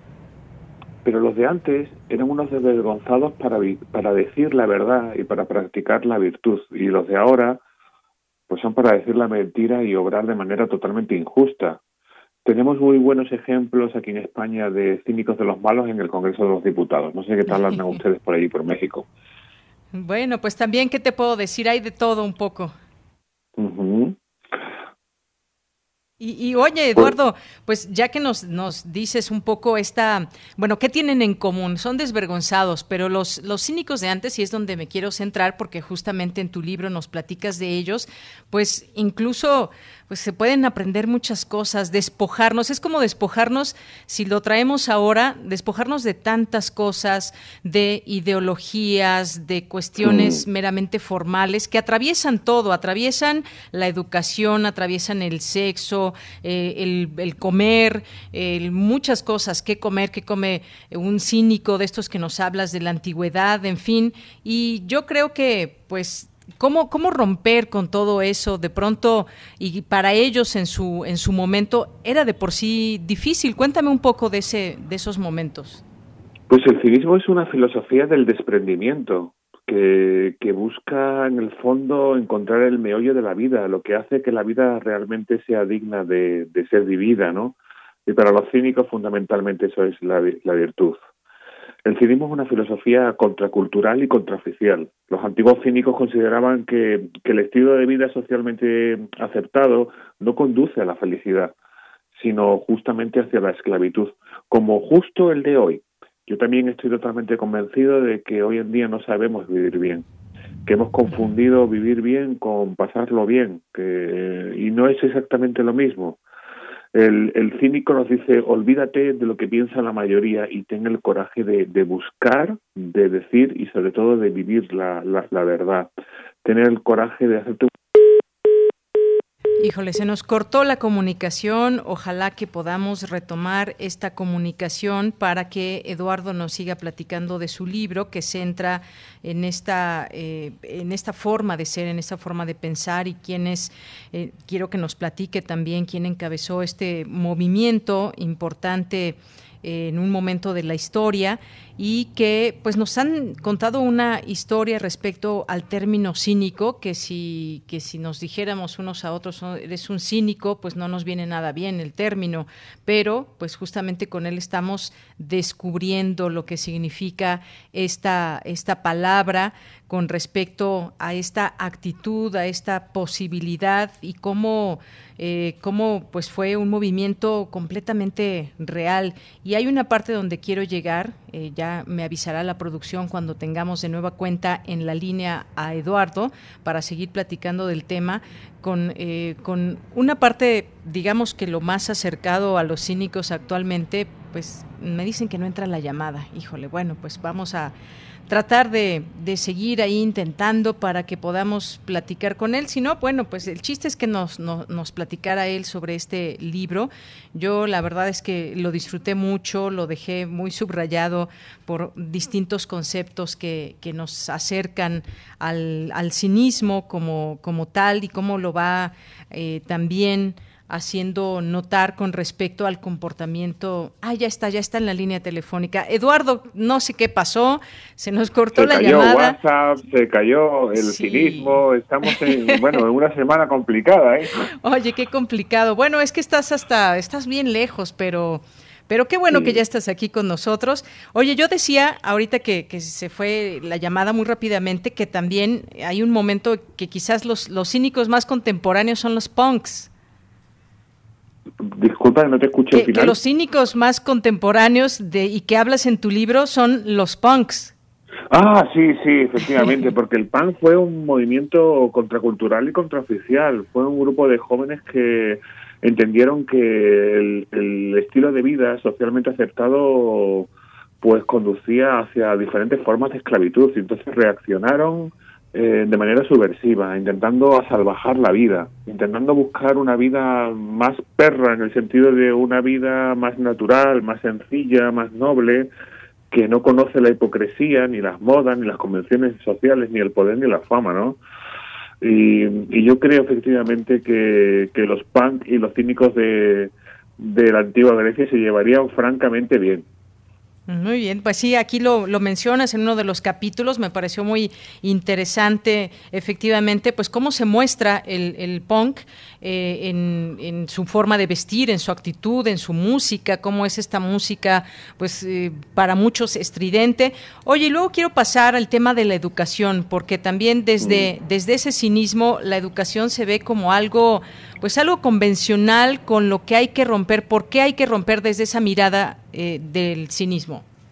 Oye, oye, más, más, que nunca, ¿no? La educación, desgraciadamente, uh -huh. la escuela se nos está convirtiendo en una fábrica de trabajadores, ¿no? Como si, no lo sé, como si lo único a lo que aspirásemos en la vida es a desarrollarnos en el mundo laboral, ¿no? Y, y la educación debe ser otra cosa. Yo creo que la educación uh -huh. Debe ser una fábrica de seres humanos virtuosos, de ciudadanos nobles y ciudadanos buenos, ¿no? Y, y el cinismo reaccionó contra la educación de entonces yo creo que también el cínico actual tiene que reaccionar contra la educación actual, ¿no? Una educación que, mira, aquí en Europa uh -huh. la mayoría de las leyes educativas están dictadas por la OCDE, por un organismo económico, que además no es democrático. Eh, yo le digo a mis alumnos, digo, bueno, eh, está bien que busquen saberes útiles, ¿no? Saberes que les hagan trabajadores competentes, eh, fabricadores competentes de una mercancía, pero deberían preguntarse si ese tipo de educación realmente es útil para ustedes, porque creo que a lo mejor puede que sean útiles para otros, ¿no? Y lo que deberían buscar es una educación valiosa, es decir, una educación que cultivase vuestra humanidad y que la desplegase en toda su potencialidad. Claro, tienes mucha razón en todo esto y en el libro se plantea muy bien porque pues se cuestiona toda esta parte, qué, qué es lo que está pasando dentro de los sistemas educativos en los países y bueno, como sabemos, cada uno puede tener sus características, pero pues en muchas en muchos de estos programas educativos, por ejemplo, los intereses, las habilidades personales de cada quien pues se quedan limitadas, son ignoradas. Y entonces pues se, se recibe el mismo contenido y, muchas veces es memorízate esto, memorízate lo otro, pero no hay un aprendizaje, digamos, dentro de las necesidades de cada uno. Efectivamente, efectivamente. Eh, la educación parece una fábrica que lo que realmente busca es normalizarnos, ¿no? Es decir, amoldarnos a, a, una uniformidad, ¿no? Y elimina cualquier forma de disidencia y de diversidad y yo creo que tenemos que reaccionar contra ellos, ¿no? Tenemos que efectivamente darnos cuenta que la educación debería ser otra cosa, la educación debería darnos las herramientas eh, para pertrecharnos cuando salgamos a la vida, ¿no? Y para poder disfrutar de esa, de esa vida, ¿no? Claro. Oye, y está el tema también de, la sexualidad, muy importante, que, platicas aquí en el libro, la revolución sexual, cómo es un cínico en referencia, en referencia al sexo. Cuéntame un poco. Bueno, pues vive el sexo como nosotros vivimos la gastronomía, eliminando la moral, ¿no? Sería algo absurdo. Imagínate que tuviéramos una discusión moral acerca de si está bien o mal comer chapulines colorados, ¿no? Bueno, pues eh, eh, ahí lo lleva también el cínico a, a, la sexualidad. La sexualidad es placer, es juego, es libertad, es disfrute y, honestidad también. Y, como en el juego, pues cabe cualquier forma de creatividad, ¿no? Eh, de hecho, en la propia Grecia, el, el, cinismo fue una vía de escape y de emancipación para la mujer, ¿no? Efectivamente, bueno, pues esto es importante también esta mirada desde esta eh, desde el cínico de antes, porque pues sí veía el sexo tan natural como como como el comer o como el dormir, una necesidad de, de, placer natural. Efectivamente, efectivamente. Deberíamos vivir más conforme a la naturaleza en vez de conforme a las reglas sociales, ¿no? Eh, al final las reglas sociales, muchas de las reglas sociales que aceptamos como si fueran obvias y que no pasamos por el tamiz de la razón, que es lo que nos invita a los cínicos, hace que, nos convirtamos en, unas bestias humanas, ¿no? Aquí en España, desgraciadamente, eh, eh, cada vez hay más casos de, de ataques homófobos, ¿no? y eso sería algo absurdo para un cínico, es decir, ¿Cómo puedes atacar a una persona? ¿Cómo puedes mm, insultar a una persona, machacar a una persona, pegar a una persona por, sus gustos sexuales, no? Esto es algo totalmente irracional. Claro, sí, increíble que, que, suceda en estos, en estos tiempos y bueno, pues es parte también de ese, de ese cinismo actual, no del anterior, del de antes.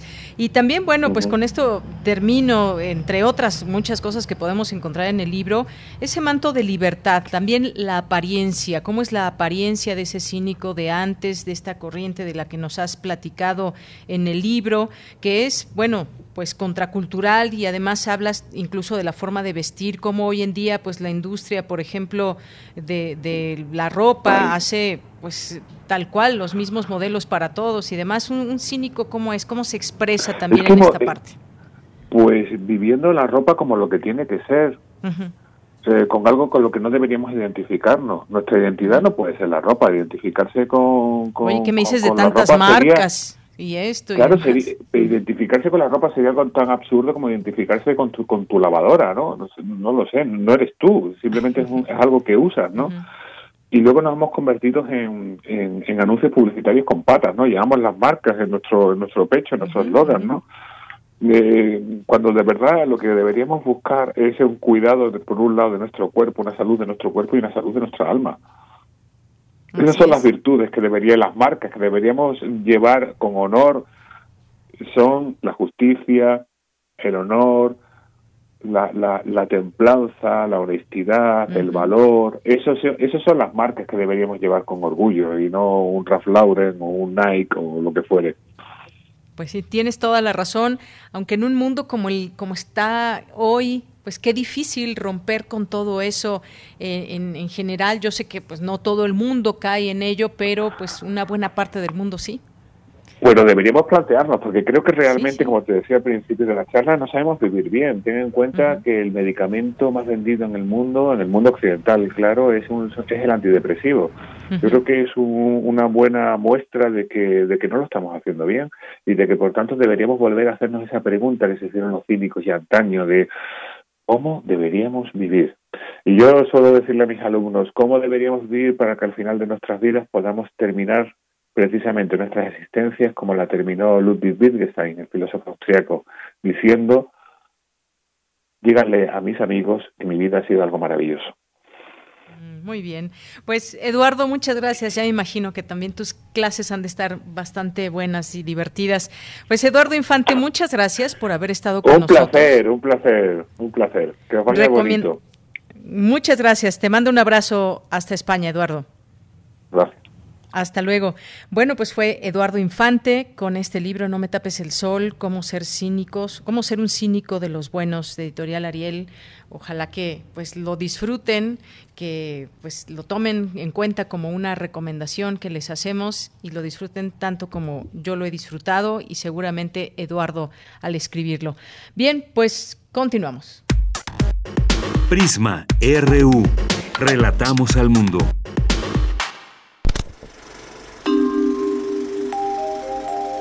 Cinemaedro. Bueno, ya estamos en Cinemaedro con el maestro Carlos Narro, que ya nos acompaña el día de hoy. Carlos, un abrazo, ¿cómo estás? Otro abrazo. Aquí estoy contento de estar con ustedes. Qué bueno escucharte, pues te cedo la palabra. público de Radio UNAM, contento de platicar contigo. Y bien, pues me sorprendió el premio Nobel yo seguro, después de 100 años seguidos, este, que, le, que le iba a tocar a, a Murakami. Mm, Mi cálculo era, pues, es la lengua japonesa, la, la, la, la, la, la, ¿no? Y entonces, verdaderamente sí me sorprendió que, este, que lo reciba Abdul, Abdul Razak Gurna, que si bien nació en una isla eh, semi-independiente de Tanzania, que es Zanzíbar, pues toda su vida la ha pasado en la Gran Bretaña y supongo, supongo, porque eso sí no lo sé, realmente yo no sabía nada de él hasta esta mañana, este, que escribe en inglés, ¿no? Pero bueno, entonces me sorprende, pues, porque independientemente de que suena como un escritor interesante, importante y que eh, para este momento de la, de la historia, un momento en el que por más que nos resistamos, las, los movimientos de población y las migraciones son algo ya completamente inevitable. Entonces, bueno, pues me quedé con mi programa preparado porque a Murakami le han hecho muchísimas adaptaciones al cine y al la novela gráfica y a todo tipo de cosas. Entonces, bueno, pues llegará el momento en el que podamos hacer el programa de Murakami. Y pues hoy me decanté por alguien que en los próximos días es el, su cumpleaños, eh, o hubiera sido su cumpleaños, su fecha de nacimiento, que es John Lennon. Porque siempre creo que es pertinente hablar de John. Siempre es pertinente hablar de los Beatles. O sea, no sé, bueno, pues es mi generación la que, la que, este, bueno, yo era un niño cuando, cuando, este, salen a la fama pero por eso mismo me acompañaron toda mi adolescencia y demás. Y creo que son un, un factor que no pierde vigencia. Los años 60 fueron años que marcaron a la sociedad contemporánea y fueron los años en los que se plantearon todas las transformaciones por todos lados. Fue el año de la píldora, fue la década de la píldora anticonceptiva, con todo lo que significó para el este, para el aporte a la a la revolución este, sexual. Fue el, el este el, tiempo en el que la música se convirtió en algo que unificó a la juventud del planeta que fue la década de los grandes movimientos juveniles también, y en todos lados que voltees en esa, en esa década, la presencia de los Beatles es este, innegable. Y la, y la influencia de ese grupo musical en el cine también es algo que es este indudable. O sea, la, las primeras películas de los Beatles fueron dirigidas por Richard Lester, uno de los eh, cineastas eh, eh, más importantes del movimiento transformador. También en esa década hay movimientos transformadores del cine por todos lados. El cinema nuevo brasileño, la nueva ola francesa, en fin. Y en este en Gran Bretaña, señaladamente el PRI Cinema, y uno de los directores más importantes del PRI Cinema fue Richard Lester, que fue justo el que inició esas producciones de, este, de los Beatles con la película Ya Ya los Beatles, o conocida también como La Noche de un Día Difícil. Después el propio Lester hizo también Help, una película este en el que hay toda una persecución, van a sacrificar a, Ringo Starr, eh, pasan muchas cosas y esas películas tuvieron un gran éxito. Después los propios Beatles se les ocurrió que era, no sé, que quedaba dentro de sus posibilidades de decir películas, y entre los cuatro hicieron una película que se llama Magical Mystery Tour, que es la película más fracasada de toda la filmografía de los de los Beatles. Después vino una película de animación, pero en la que ellos actúan, doblan las voces este, y demás, incluso tienen un par de secuencias en las que aparecen en vivo, que fue eh, el submarino amarillo de George Clooney. Yo creo que la gran película eh, del pop en el, cine. Y finalmente, para 1970 hicieron este Let It, Let It Be, de Lindsay Hogg, el, director, Michael Lindsay Hogg. Después hay otras películas muy importantes sobre los los Beatles o, que los Beatles son la conducción. Hace unos cuantos años Danny Boyle hizo una película que se llama Yesterday sobre la fantasía de alguien que de pronto es el único que se acuerda que existieron los Beatles. Y nadie más. Nadie más, ¿sí? ¿Te acuerdas de esa película? Sí, sí. Muy, muy, muy bonita película. O la película de Julie Taymor a través del, este, del universo. Y todo eso también, con este Richard Lester, John Lennon había tenido su debut como actor solitario en una película no musical que era Cómo gané la guerra en 1966. Una vez ya disueltos los Beatles y que John Lennon este, hace pareja con una artista visual japonesa, Yoko Ono, de gran importancia también en el, en el movimiento Fluxus, un movimiento del, del arte contemporáneo que dio lugar a, entre otras cosas, el nacimiento del videoarte y estas otras cosas. Bueno, pues juntos, John y Yoko, eh, se arriesgaron a hacer sus cortos experimentales y demás. El primero de los cuales se llamó Los Vírgenes, después hicieron un largometraje, Rape, un eh, corto Fly, en el que con, con un lente macro y fotografiado por el propio John, sí, no era nada raro que entrara la, la música de ambos, pero también este la fotografía era de John Lennon en varias de estas, en apoteosis, en erección. Entonces, bueno, pues este el un paso por el cine nada despreciable. En algunas otras que no fueron ya las que con ellos como directores, pero sí como protagonistas, quizá la más este conocida Cama de Paz, pues, sobre aquella protesta que decidieron este pasando horas y horas frente a la cámara pero en su cama sin, salir de ahí. Eh, Imagine la película quizá más importante sobre sobre John Lennon y el making of en el que siguen cómo fue todo el proceso de producción del disco.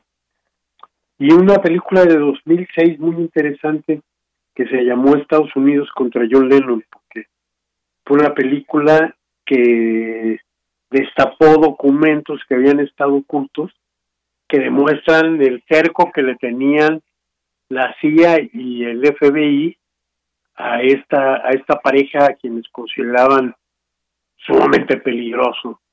¿Cómo? John Lennon. Ah, es amigo de Angela Davis. No, sí, son amigos de tal otro, de los representantes de todos esos movimientos culturales de aquellos tiempos. Y luego, pues posteriormente hay todo un grupo de películas en las que ya no actúan, ya no, ya no, ya no tienen, ya lo dirigen, ya completamente externas a ellos, como aquella que se llamó Nowhere Boy, de Sam Taylor Good, que es una, una reconstrucción de la adolescencia de, de John Lennon. John, John y yo con una historia de amor de Sandor Stern. Y luego sobre el, el asesinato de, este, de John Lennon hay un par de películas. Debe haber más, debe haber más. Yo creo que la televisión ha hecho cientos de, de películas, pero estoy hablando de las que sí fueron hechas pensando en la sala cinematográfica, como El asesinato de John y capítulo 27.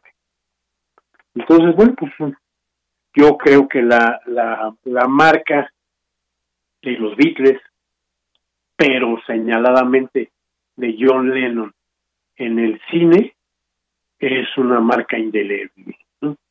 Y una marca además que deja películas grandes, grandes directores, y grandes aportaciones en un momento dado.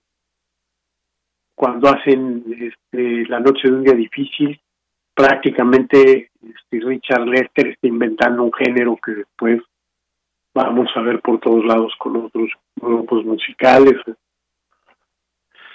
o con cantantes, en fin. Eso es básicamente mi, mi aportación de hoy, mi colaboración. Muy bien, pues te agradezco mucho, como siempre, gracias por traernos estas referencias. Iniciar con ese comentario que seguramente, como tú, muchos, muchos dijeron, ¿y Murakami? Pero bueno, muchos pues estábamos esperando, ¿no?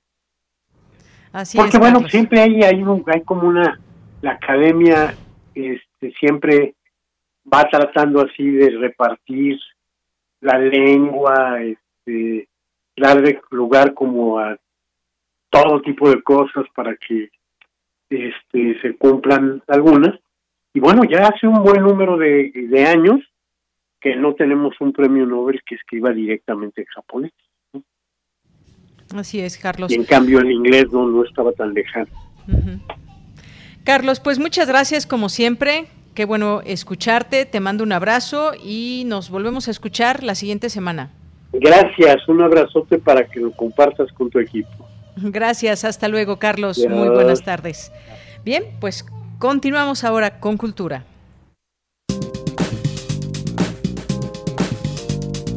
Cultura RU.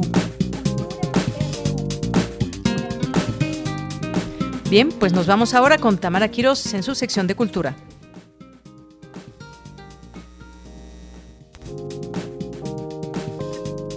Buenas tardes, Deyanira, a ti y a todo el auditorio de Prisma RU. Gracias por seguir nuestra transmisión a través de Radio UNAM. Nos acercamos a la recta final del programa y les comparto que el próximo viernes 8 de octubre, Eligio Moisés Coronado leerá su discurso de ingreso como académico correspondiente de la Academia Mexicana de la Lengua en la ciudad de La Paz, Baja California Sur. El maestro Eligio Moisés es investigador, cronista, historiador, profesor y periodista. Con casi 40 años de servicio en el sistema Sistema Educativo Nacional, el maestro Moisés se desempeñó como decano de la Benemérita Escuela Normal Urbana de La Paz, Baja California Sur. Ha sido miembro de la Comisión de las Californias, organismo de promoción económica y sociocultural de la California Mexicana y de la Norteamericana, y de la Asociación Cultural de las Californias, encargada del fomento y la divulgación de la historia común de las tres entidades californianas. Además, ha sido cronista y presidente de la corresponsalía del Seminario de Cultura Mexicana en La Paz. Bueno, habrá que empezar por decir que es un verdadero honor que el hecho de que la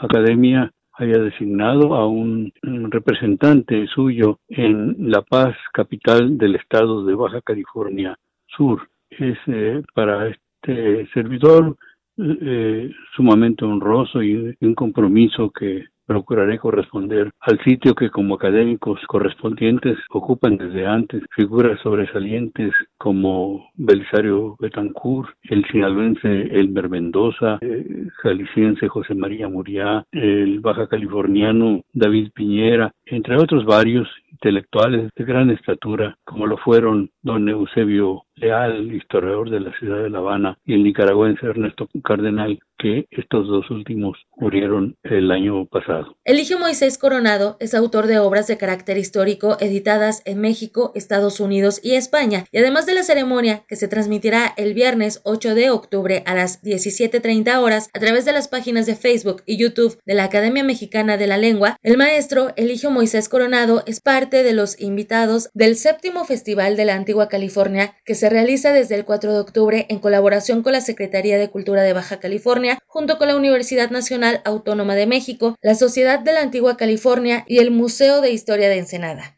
Ayer, a través de las páginas de Facebook de la Secretaría de Cultura de Baja California, Eligio Moisés Coronado presentó una disertación bajo el título California, otra perspectiva. Sobre la importancia de este encuentro, habla Eligio Moisés. El séptimo festival se refiere específicamente a los 500 años de las incursiones de don Hernán Cortés en el Pacífico mexicano, que dieron lugar pues eh, a varias, a varias eh, realizaciones, entre ellas el nombre de California para, para la península, específicamente para su parte sur, o sea, Cabo San Lucas, y el Golfo eh, adquiriera por esta misma consecuencia el nombre de, Golfo de California. Tratamos de, profundizar en la medida de lo posible en, la figura positivamente histórica de don Hernán Cortés, que en las Californias tuvo oh, eh, consecuencias muy positivas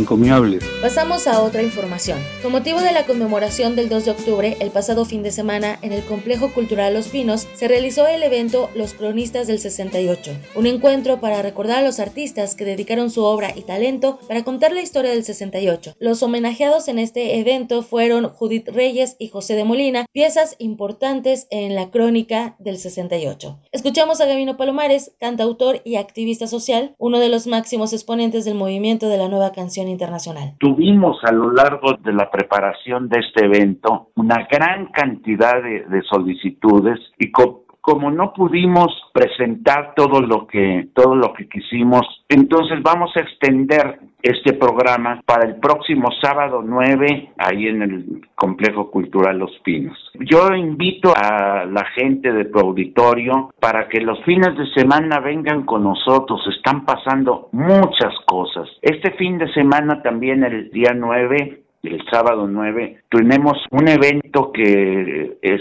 digamos que logramos agarrarlo antes de que se fueran. Pasó por aquí una delegación de canto y danza de la República Árabe Saharaui y lo vamos a presentar aquí en Los Pinos el próximo 9 a las 4 de la tarde. Es importante también que independientemente del giro que le estamos que le estamos dando a los contenidos de Los Pinos, esta fortaleza del poder en donde se fraguaron una cantidad de ignominias para nuestro país. Ahora estamos haciendo una especie de exorcismo, estamos llevando a los dañados por este régimen. Tenemos una exposición sobre las madres y las mujeres y que están buscando a sus hijos, que están buscando a sus familiares desaparecidos. Una exposición muy conmovedora. Tenemos una exposición sobre la gráfica del 68, sobre fotografías del 68 de Oscar Menéndez.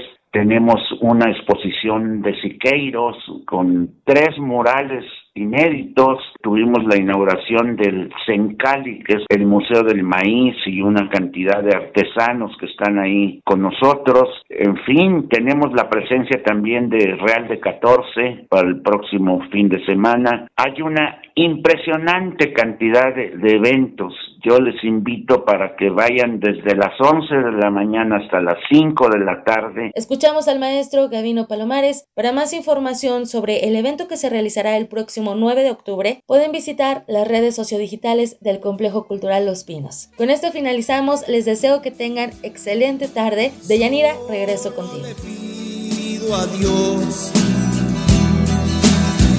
Dolor no me sea indiferente,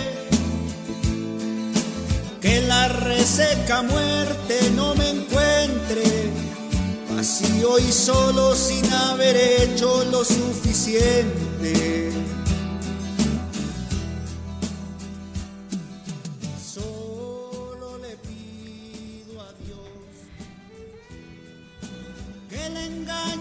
sea indiferente. Que no me Bien, pues nos despedimos. Muchas gracias, gracias a todos ustedes por habernos acompañado en esta ocasión, en este jueves aquí en Prisma RU. Saludos a todos ustedes que nos escuchan desde casa, desde el trabajo, donde quiera que estén. Y pues nos vamos, lo esperamos mañana con mucha más información. A nombre de todo el equipo, soy de Yanira Morán. Que tenga muy buena tarde y muy buen provecho. Hasta mañana.